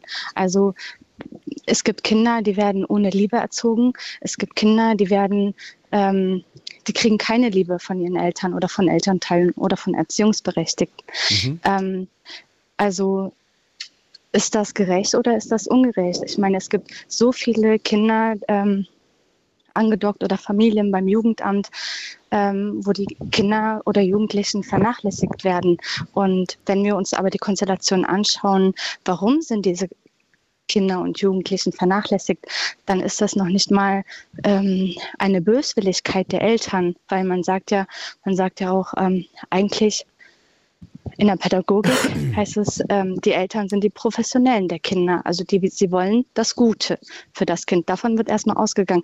Aber wenn eben das Kind eine Benachteiligung erfährt oder keine Liebe erfährt, dann ist es ja auch eine Art, ähm, dann sind ja sozusagen die Eltern machtlos oder die Erziehungsberechtigten machtlos in dem Sinne von wegen, dass sie nicht, gar nicht anders handeln können. Also Liebe Und, auch ungerecht verteilt. Äh, jein, jein. Es geht ja gar nicht mal um Liebe. Es geht darum, was man weiß und was man nicht weiß. Mhm. Also Bildung ungerecht verteilt. Hm, Bildung aber in seinen ganzen Facetten. Mhm. Was ist denn Bildung? Also ist Bildung nur aus Büchern lernen oder ist Bildung aus dem Leben zu lernen oder ist Bildung ähm, sich was anzuhören. Mhm. oder, oder, oder. Wie bekämpfen wir diese Ungerechtigkeit, die du da ausmachst? Mit Liebe. ähm, keine Ahnung. Ähm, ich würde sagen, man soll immer bei sich selbst anfangen. Oder Reflexion. Ich meine, Reflexion bringt ja auch schon eine Veränderung mit sich. Und immer nur, äh, also was, was ich beobachte, ist halt, dass Menschen immer auf die anderen schauen. Ne? Aber warum macht der nicht? Aber warum fangen wir nicht bei uns selber an? Warum fängst du nicht bei dir selber an? Warum sind es immer die anderen? Warum sind immer die anderen schuld und warum sind immer die äh, anderen verantwortlich? Du, also jedes Individuum selbst, entscheidet über sein Leben, sein Verhalten. Jetzt können wir, und ja trägt, trägt die Verantwortung für sich selbst. Ja, jetzt, jetzt, jetzt könnte man schon sagen, auch das ist ja eigentlich eine ungerechte Sicht, weil auch das schon privilegiert ist. Meinst du? Ja, weil diese, von, diesem, von dieser Selbstverständlichkeit, von der du ausgehst, die gilt ja für 80 Prozent dieser Men der Menschen auf diesem Planeten nicht. Weil sie eben nicht in Freiheit leben und weil sie nicht in einem System leben, in dem sozusagen das, was du gerade beschrieben hast, überhaupt möglich ist. Das heißt also, diese Selbstverständlichkeit, die du hast für diese Einschätzung über Gerechtigkeit und Ungerechtigkeit, die ist schon per se ungerecht, weil die sozusagen ausblendet, dass Leute an diesem Punkt gar nicht hinkommen. Ich formuliere mit Absicht überspitzt. Ich, ich verstehe ich versteh deinen Punkt. Und ich äh, denke darüber nach. Ich denke darüber nach. Ich denke darüber nach.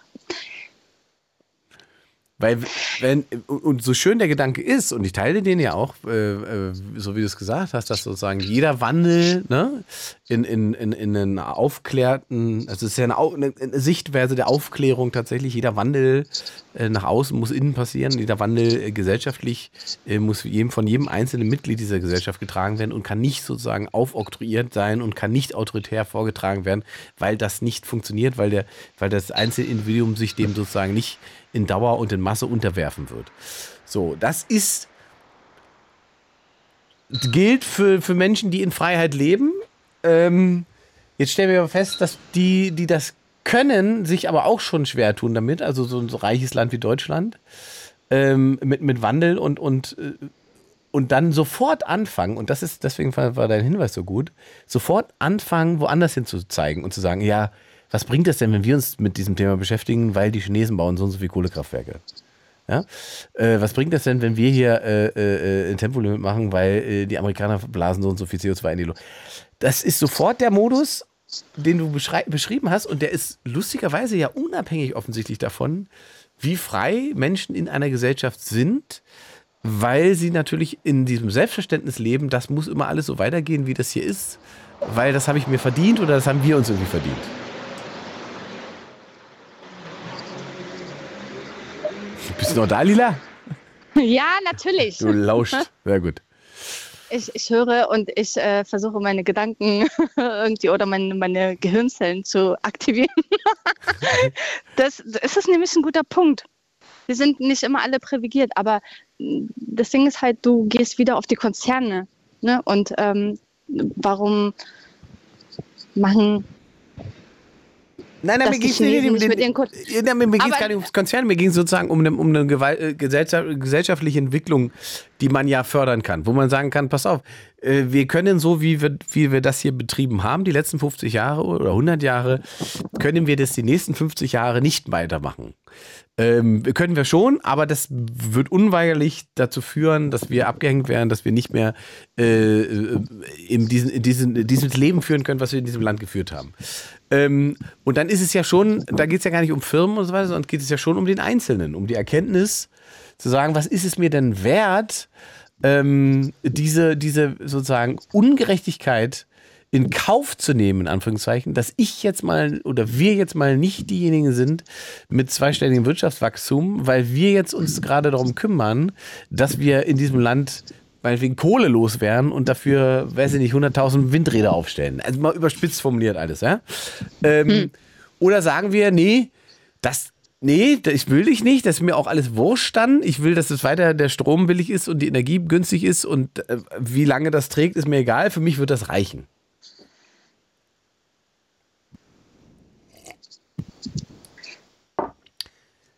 Weil dann, das, das ist sozusagen der Kern dieser ganzen tatsächlich Ungerechtigkeitsdiskussion, die ja ganz stark eigentlich geführt wird. Ich heute Abend habe ich auch festgestellt, dass die sozusagen in noch ganz andere Bereiche dann reinfällt, als ich das auf dem Schirm hatte. Und du hast ja auch schon nochmal noch mal ein paar gute Anregungen gegeben, dass wir uns nicht bewusst machen, dass wir nur über Gerechtigkeit und Ungerechtigkeit reden können, weil wir schon einen privilegierten Zustand haben. So.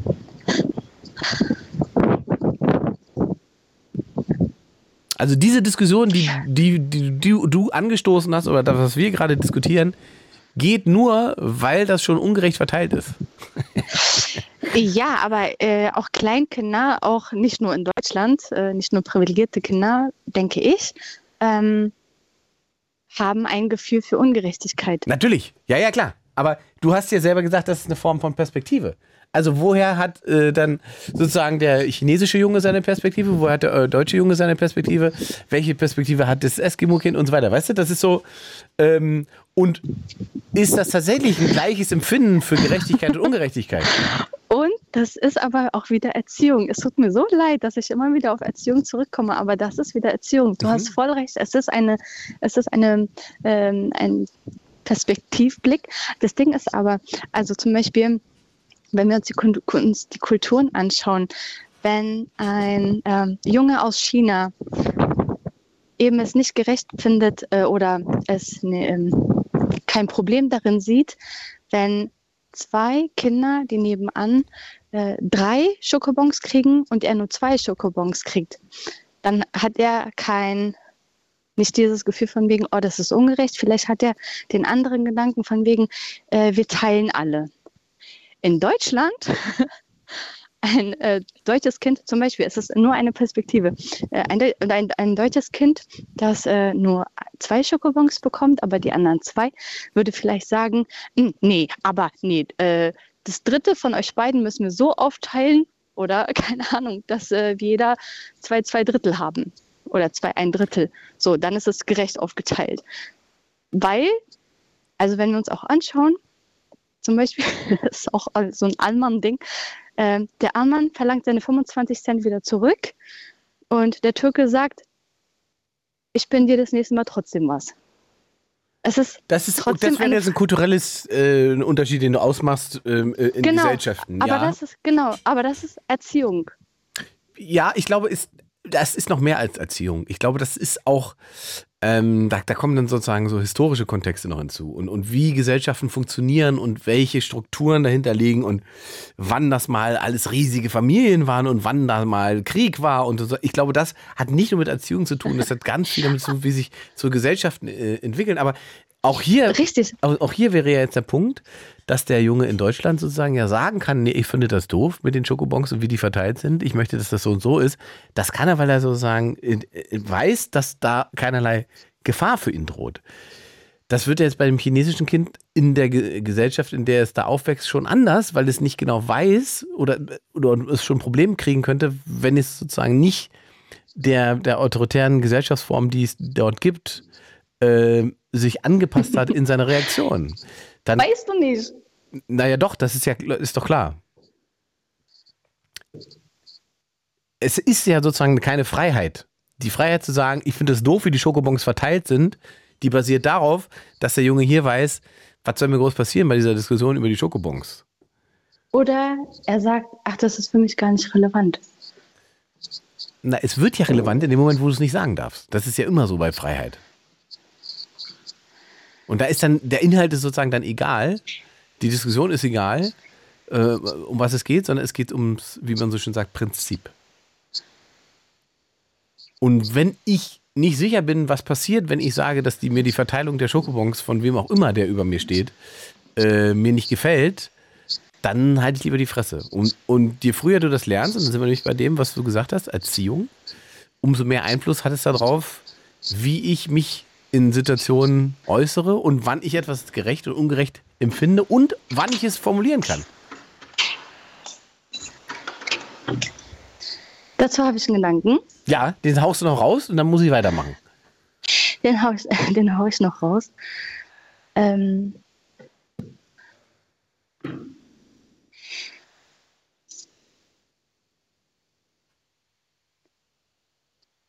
Meinst du, die Aussprache zur Ungerechtigkeit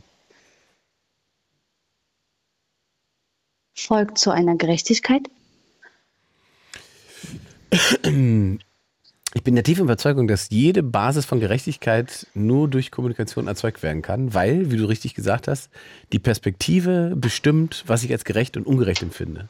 Das heißt also auch eine Situation, die du oder ich als gerecht empfinde oder empfinden können, bei anderen Menschen als komplett ungerecht wahrgenommen werden kann.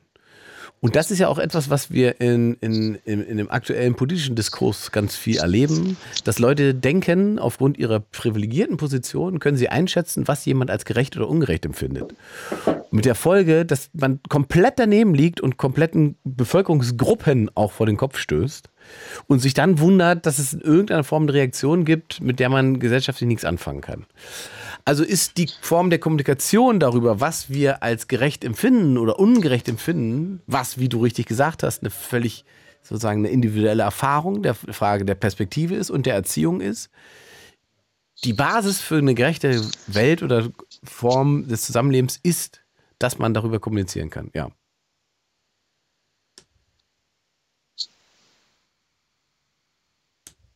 War schön, ne? Total. Total. Ich bin aber immer noch bei dem äh, ersten Bild mit dem, mit der, mit der Löwen und dem Gazellen. Und äh, du hast recht. Ähm, ich habe viel nachzudenken. ja, mach das mal. Ich mach mal weiter. Ich danke dir aber ganz doll für deinen Anruf. Äh, interessant. Ja, total. Ich höre auch gerne weiter zu. Bis dann. Ciao. Tschüss. 0331 70 97 110. Wir sprechen über Ungerechtigkeit, weil die Frage gerade kam im Livestream. Äh, eigentlich ist die simple Aufgabe, vollende den Satz, ich finde ungerecht das. Wie geht der Satz weiter? 0331 70 97 110. Und Lila hat uns gerade ähm, quasi in eine neue Dimension äh, gebeamt, was die Diskussion angeht, nämlich um die generelle Auseinandersetzung mit Gerechtigkeit und Ungerechtigkeit in der Gesellschaft, in der wir uns befinden. Und das war sehr interessant. Wir machen weiter mit dem Ole aus der Nähe von Darmstadt. Hallo Ole. Ja, servus, grüß dich. So, mein Lieber, wie geht denn der Satz bei dir aus? Ich finde ungerecht das. Äh, ich schließe mich da meinen Vorvorrednern und Vorvorvorrednern an. Ich finde auch ungerecht, dass der Wohlstand so ungleich verteilt ist. Ich ähm, würde da aber, also ich beleuchte das aber von einer bisschen anderen Perspektive, weil ja, ich glaube, dass die Ursache eine andere ist. Ja, mach ähm, mal, hau mal raus.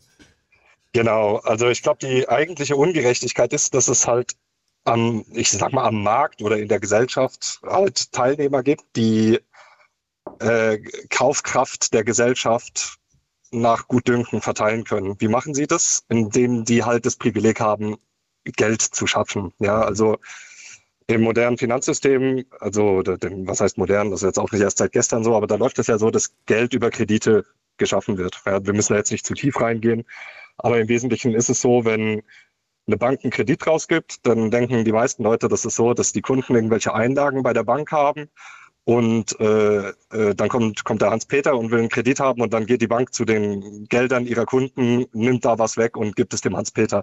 So läuft das aber ja nicht. Das läuft ja so, dass äh, der Kredit beantragt wird und im Moment der Kreditvergabe wird das Geld also im, im, in der Höhe des Kreditvolumens neu geschöpft. Richtig. Es ist sozusagen eine Spekulation darauf, dass du einen Wert schaffst, der dem entspricht, von dem die Bank sagt, dass es den geben wird. Ja, ganz genau. Also die Bank, die sieht dann die, die Schuld, die ich der Bank gegenüber habe, als Asset an. Im Prinzip führt genau. es in ihrer Bilanz dann als Vermögenswert und äh, dem gegenüber steht halt eben der, das Geld, was sie mir dann auf meinem Konto gut geschrieben haben. Genau. Oder, und das, äh, das ist ein genau. wichtiger Hinweis, ist auf dein Konto gut geschrieben haben. Ja, ja, ja, ja, ja. Das also, ist äh, äh, genau, das ist mit Bargeld nicht möglich. Genau, äh, das ist, das ist ein ganz ja. wichtiger, entscheidender Punkt, weil das sind, weil, weil man sozusagen den Glauben in das System verliert, funktioniert das alles nicht mehr. Das ist ja eigentlich schon auch so ein bisschen Harry Potter-mäßig, dass man sagt, wir haben den Zauberspruch und wenn ihr dran glaubt, funktioniert er und wenn ihr nicht dran glaubt, dann gibt es ihn nicht. Weil ja, Genau, so wie Währungen halt funktionieren. Ja, Mit ja, Vertrauen ja, äh, funktionieren sie und ohne Vertrauen funktionieren sie halt nicht. Genau, genau. und, und die, die, die, die Spekulation, die die Bank sozusagen macht, die sagt, äh, okay, wir geben dir diese 100.000, weil du sagst, du schaffst von davon, weiß ich nicht, das und das Produkt oder irgendeine Startup-Idee und so weiter. Und weil wir dir das Geld jetzt schon geben, bevor der Wert da ist, verlangen wir, wenn der Wert da ist, dass du uns so und so viel Geld dafür zurückgibst, dass wir dir das gegeben haben. Genau, so ist die Argumentation. Und äh, das Okay, jetzt müssen wir doch ein bisschen tiefer noch rein. Äh, ich, ich versuche es kurz zu. Also es gibt zwei verschiedene. Ich merke, du bist da informiert, aber ich glaube, viele Zuhörer wissen das ja, nicht. Deswegen habe ich das jetzt nochmal gesagt, weil das schon wichtig ist, dass man das versteht. Weil ich, ich, ja. ich mir schwant, wo du hin willst, deswegen habe ich jetzt nochmal ein bisschen. Aber mach mal weiter. Ja, es ist mir schwant, das ist dir schwant, wo ich hin will. Aber okay. es gibt halt auch zwei verschiedene Geldarten in unserem System, sage ich mal. Es gibt einmal das, das Buch- oder Giralgeld. Also das ist das, was in, auf unserem Konto gut geschrieben wird, wenn ich im Rewe mit der EC-Karte bezahle bezahle, bezahle ich mit Giralgeld. Oder wenn ich meinem Freund irgendwie mit per PayPal irgendwo was hinschicke, ist das auch Giralgeld. Und dann gibt es sogenanntes Zentralbankgeld. Und der normale Kunde oder der normale Konsument, so wie du und ich, die kommen im Alltag mit Zentralbankgeld nur dann in Kontakt, wenn sie halt eben Bargeld in der Hand haben. Wie der Mechanismus da jetzt genau funktioniert, ist gar nicht so wichtig. Äh, die Tatsache ist, dass wir eigentlich mit Zentralbankgeld, abgesehen vom, vom Bargeld, so nicht viel zu tun haben, sondern das ist halt eben den Banken vorbehalten. Also im Prinzip haben alle Geschäftsbanken, so wie die Sparkassen, die Commerzbank, Volksbanken und so weiter, die haben ein Konto bei der äh, EZB jetzt in dem Fall, wenn es europäische Banken sind. Und äh, da äh, kriegen sie dann eben Zentralbankgeld nach dem gleichen Verfahren, aber gut geschrieben. Also im Prinzip gibt die Zentralbank der Bank dann einen Kredit raus. Also da ist genau dasselbe Prinzip, wie wenn der Hans-Peter seinen Kredit aufnimmt. Mhm. So. Und das führt halt zu einer ganzen Menge Effekten, sag ich mal, die sowohl positiv als auch negativ sein können. Fangen wir kurz mit den Positiven an, weil das sind immer die Argumente, die dann gebracht werden. Wenn wir sowas äh, wie eine Krise haben, wie Corona zum Beispiel, und von jetzt auf gleich viel Liquidität brauchen, dann sind wir halt in der Lage, Schulden aufzunehmen und zu sagen, okay, wir schaffen jetzt einfach mal Geld aus dem Nichts und äh, schlagen damit das Problem erstmal tot. Ja? Also wie, wie, das Beispiel, was eine Vorrednerin gemeint hat, irgendwie äh, das dann in der, in der Corona-Zeit äh, äh gab es diesen Fonds und, und da wurde dann nicht schnell genug ausgezahlt und so weiter. Dieser Fonds, der waren ja, also das, das sind ja Schulden im Prinzip, mhm. im Endeffekt. So. Und diese Fähigkeit, sowas zu tun, würde man natürlich verlieren, wenn man dieses System nicht hätte. Aber das ist ja nur, im, also im Prinzip ist es, als, also wie, wie, das ist so schwer, das in fünf Minuten auf den Punkt zu bringen. Also, du hast auch so zehn. ähm, äh, in dem Moment, wo ich als zentrale Partei, wie zum Beispiel der Staat. Oder die EZB, wer auch immer, ne, bleiben wir beim, beim Wort Staat einfach, also zentrale Geldvergabestelle in irgendeiner Form. In dem Moment, wo ich Geld, die Geldmenge erhöhe, indem ich Schulden aufnehme. Also das läuft ja so, der, der deutsche Staat verkauft eine Staatsanleihe, die wird von der Bank gekauft und die Zentralbank kauft die Staatsanleihe dann von der Bank wiederum ab. Und so ist das neue Geld im, im, entstanden im Endeffekt. Also die Geldmenge ist de facto dadurch erhöht worden. Und mit diesem neuen Geld, was ich jetzt äh, in den Markt reinwerfe, um zum Beispiel, äh, nicht nur bei Corona, auch bei Subventionen zum Beispiel, das ist ja genau das Gleiche. Ich sage, ich will Windräder bauen und äh, die Branche an sich ist nicht profitabel, also schmeiße ich Geld oben drauf. Und dadurch erzeuge ich eine Nachfrage am Markt, die sonst nicht da wäre, weil die Hersteller dieser Windräder jetzt das Geld natürlich nicht äh, benutzen, um da drin baden zu gehen, sondern die kaufen damit Ressourcen am Weltmarkt. Und das heißt, ohne dieses Geld wäre diese Nachfrage gar nicht da gewesen. Also haben wir de facto mehr Nachfrage. Das Angebot ist aber gleich geblieben. Ja, wir hatten meinetwegen so und so viel Stahl auf dem Weltmarkt verfügbar und äh, so und so viele Interessenten, die das Geld dafür gehabt hätten, den auch zu kaufen. Jetzt komme ich mit einer Subvention an, mit neu geschaffenem Geld, was es vorher nicht gab, erschaffe so neue Nachfrage mhm. und verknappe das Angebot. Dadurch steigt der Preis und das äh, schlägt sich dann halt eben ja an, an der Kasse im Endeffekt wieder. Das ist das, was wir dann als Inflation bezeichnen. Ich weiß, jetzt kommt die Lohnpreisspirale und so weiter. Bleib mal, sagen wir Teuerung. Sag, sagen wir Teuerung. Sagen wir Teuerung. Ja. Okay. Und äh, das ist aber und, jetzt das ist der Vorteil, den du nennst. Äh, das ist im, im ersten Moment ist das ein Vorteil, der sich aber hinten raus als Nachteil entpuppt. Weil wir das ja natürlich, äh, Entschuldigung kurz, Moment. So, weil wir das ja nicht ähm, nur punktuell hier und da mal machen, sondern über Jahrzehnte flächendeckend überall. Richtig. Also Stichwort Bauern äh, ja, zum Beispiel. Ja, genau, gutes Beispiel. Und, und da, damit mein, will ich jetzt nicht gegen die Bauern schießen. Das, wie gesagt, die sind da nur ein Teil von allen anderen einfach. Und das hat dann den Effekt, dass die, die Weltmarktpreise im Endeffekt verwischen. Ja, also das muss man auch noch dazu sagen. Wir, die, die Weltleitwährung ist der US-Dollar. Da entsteht genauso wie, wie ich es vorhin beschrieben habe, über Kreditvergabe und so weiter und so fort. Und ähm, ist dahin, also das Vertrauen in den US-Dollar kommt ja daher, dass man sagt, okay, ich vertraue A auf eine sehr starke US-Wirtschaft und sage, in dem, in dem US-Dollar-Währungsraum werde ich für die US-Dollars immer äh, Waren und, und äh, Dienstleistungen äh, kaufen können. Also Dafür sorgt der US-Staat mit Waffengewalt in, im Zweifelsfall. Wenn, wenn jemand meine Dollar nicht akzeptieren will für, für das Öl, was ich kaufen will oder so, ne, kommt die Polizei und, und sorgt dafür und im Endeffekt gibt es ein Gerichtsverfahren und so weiter und so. Im Zweifel wird das mit Gewalt durchgesetzt, dass dieser ähm, Dollar halt kredibil bleibt.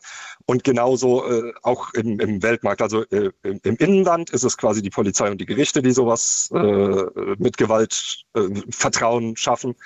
Und äh, auf der Welt ist es eben das US-Militär. Also wenn, da gibt's ja auch, gibt's ja auch ähm, ähm, in der Vergangenheit gute Beispiele. Gaddafi ist ein prominentes Beispiel. Der wollte ja seine, sein Öl nicht mehr in US-Dollar handeln, ja, sondern halt in Euro. Und das hat halt, äh, das hätte halt eine Schwächung des Vertrauens in den Dollar zur Folge gehabt, wenn man mit so Spielchen mal anfängt. Ne? Das darf man nicht akzeptieren, einfach an der Stelle. Wie man dazu steht, das will, ist eine andere Diskussion jetzt wieder.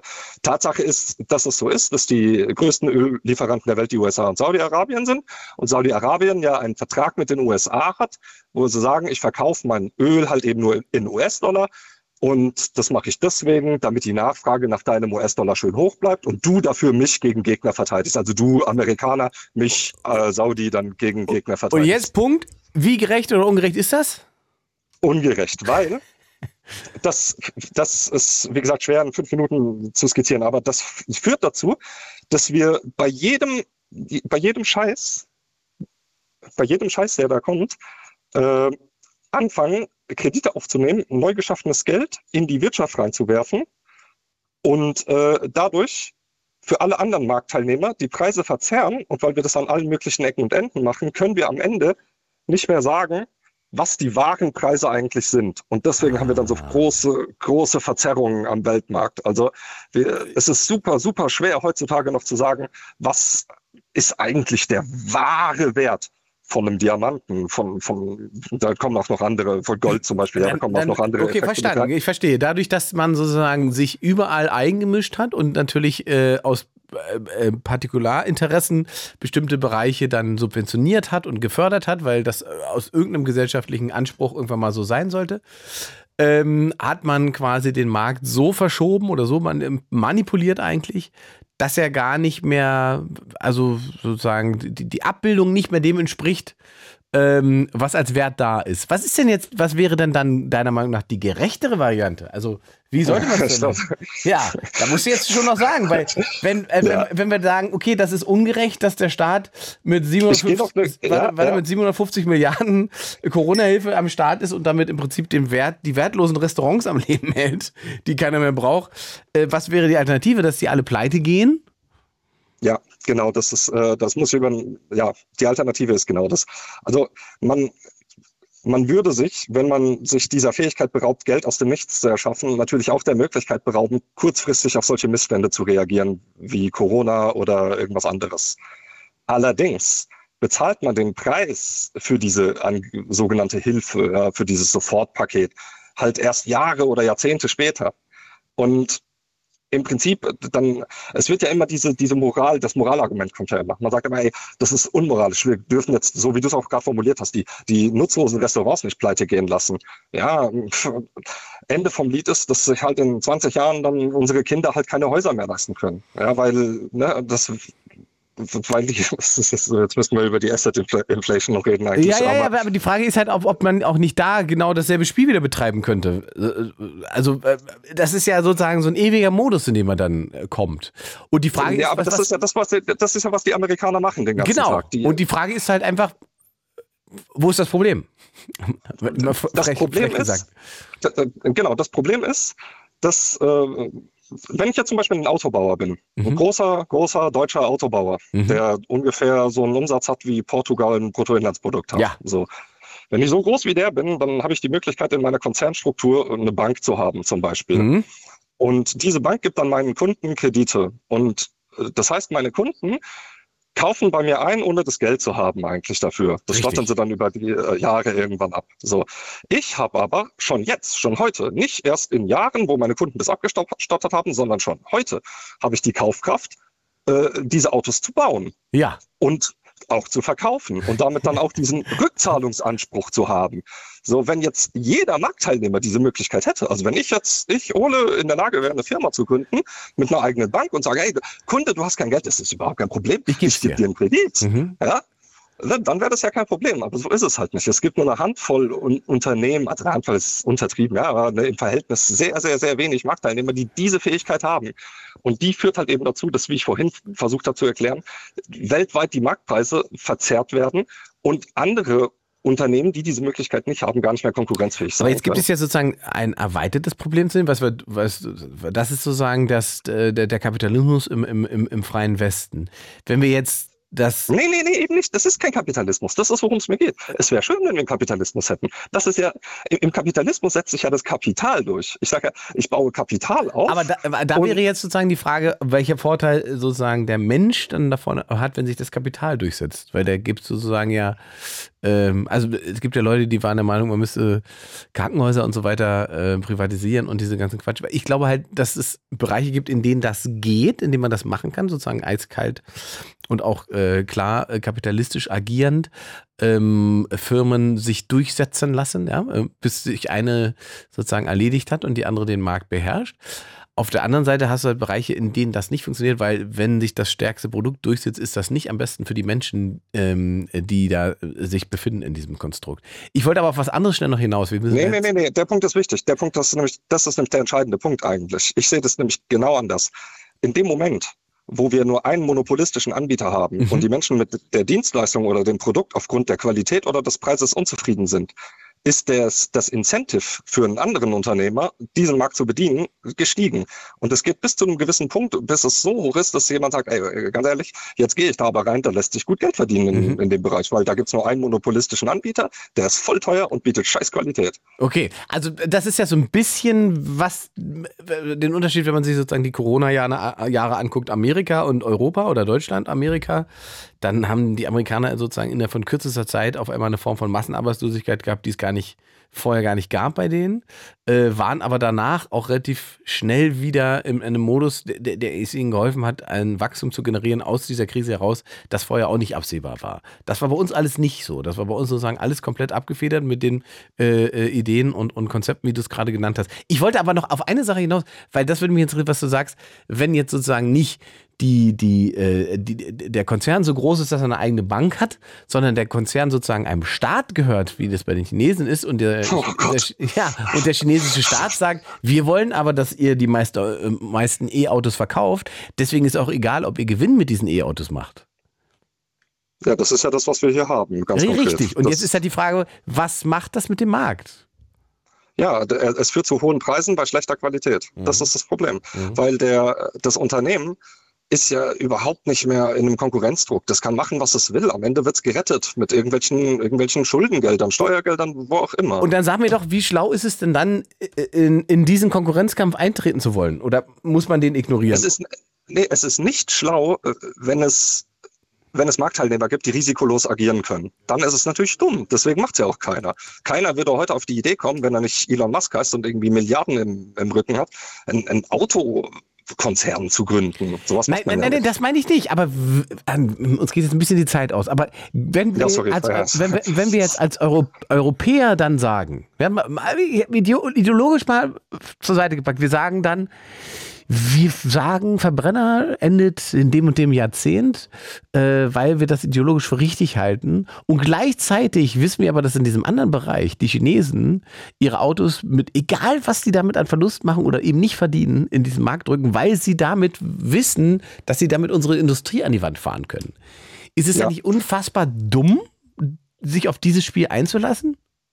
Deswegen kann man sowas nicht auf nationaler Ebene machen. Mhm. Das geht nur, wie gesagt, der Dollar ist die Weltleitwährung und Weltreservewährung und im Prinzip wird alles in Dollar abgerechnet und, und bemessen. Und dieses gesamte Finanzsystem funktioniert auf dem US-Dollar aufbauend, wenn man so will. Ole. Und Wir sind durch. Wenn man jetzt, ja, ich, du hast vorhin einen ganz wichtigen Punkt gesagt, den, den muss ich loswerden. Das ist der Grund, warum ich angerufen habe.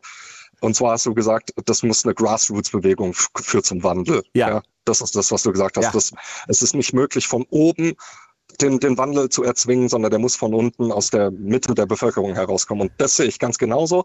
Liebe Leute, alle, die das hört, ob ihr es gut findet oder nicht, entscheidet ihr bitte, nachdem ihr euch darüber informiert habt. Ja. Informiert euch Sehr über gut. Bitcoin. Bitte. Ole, Ole ich, ich, danke, das war sehr intensiv, sehr spannend. Wir müssen jetzt an einer anderen Stelle nochmal noch mal, noch mal in die Details gehen und reden wir auch nochmal über Bitcoins. Ich danke dir für deinen Anruf. Ja, mach's gut. Schöne Nacht. Ciao. Ähm, ja, Mensch, das war doch sehr spannend jetzt. Es war natürlich, jetzt waren wir sehr insidermäßig, glaube ich, zum Schluss. Aber äh, vielleicht hört ihr euch das letzte dann noch mal von vorne an oder noch einmal und googelt dann zwischendrin Begriffe, weil der Ole hat ein paar sehr schlaue Sachen gesagt. Meine Lieben, das war die Sendung über Ungerechtigkeit. Ihr hört die als äh, Mitschnitt natürlich in der AD Audiothek, wenn ihr lustig seid. Oder aber auch über Spotify und Co. Und wir hören uns nächsten Mittwoch hier wieder im Blue Moon. Mein Name ist Ingmar Stadelmann. Gute Nacht. Achso, ihr findet den Livestream natürlich auf meinem YouTube-Kanal zum Nachgucken. It's Fritz.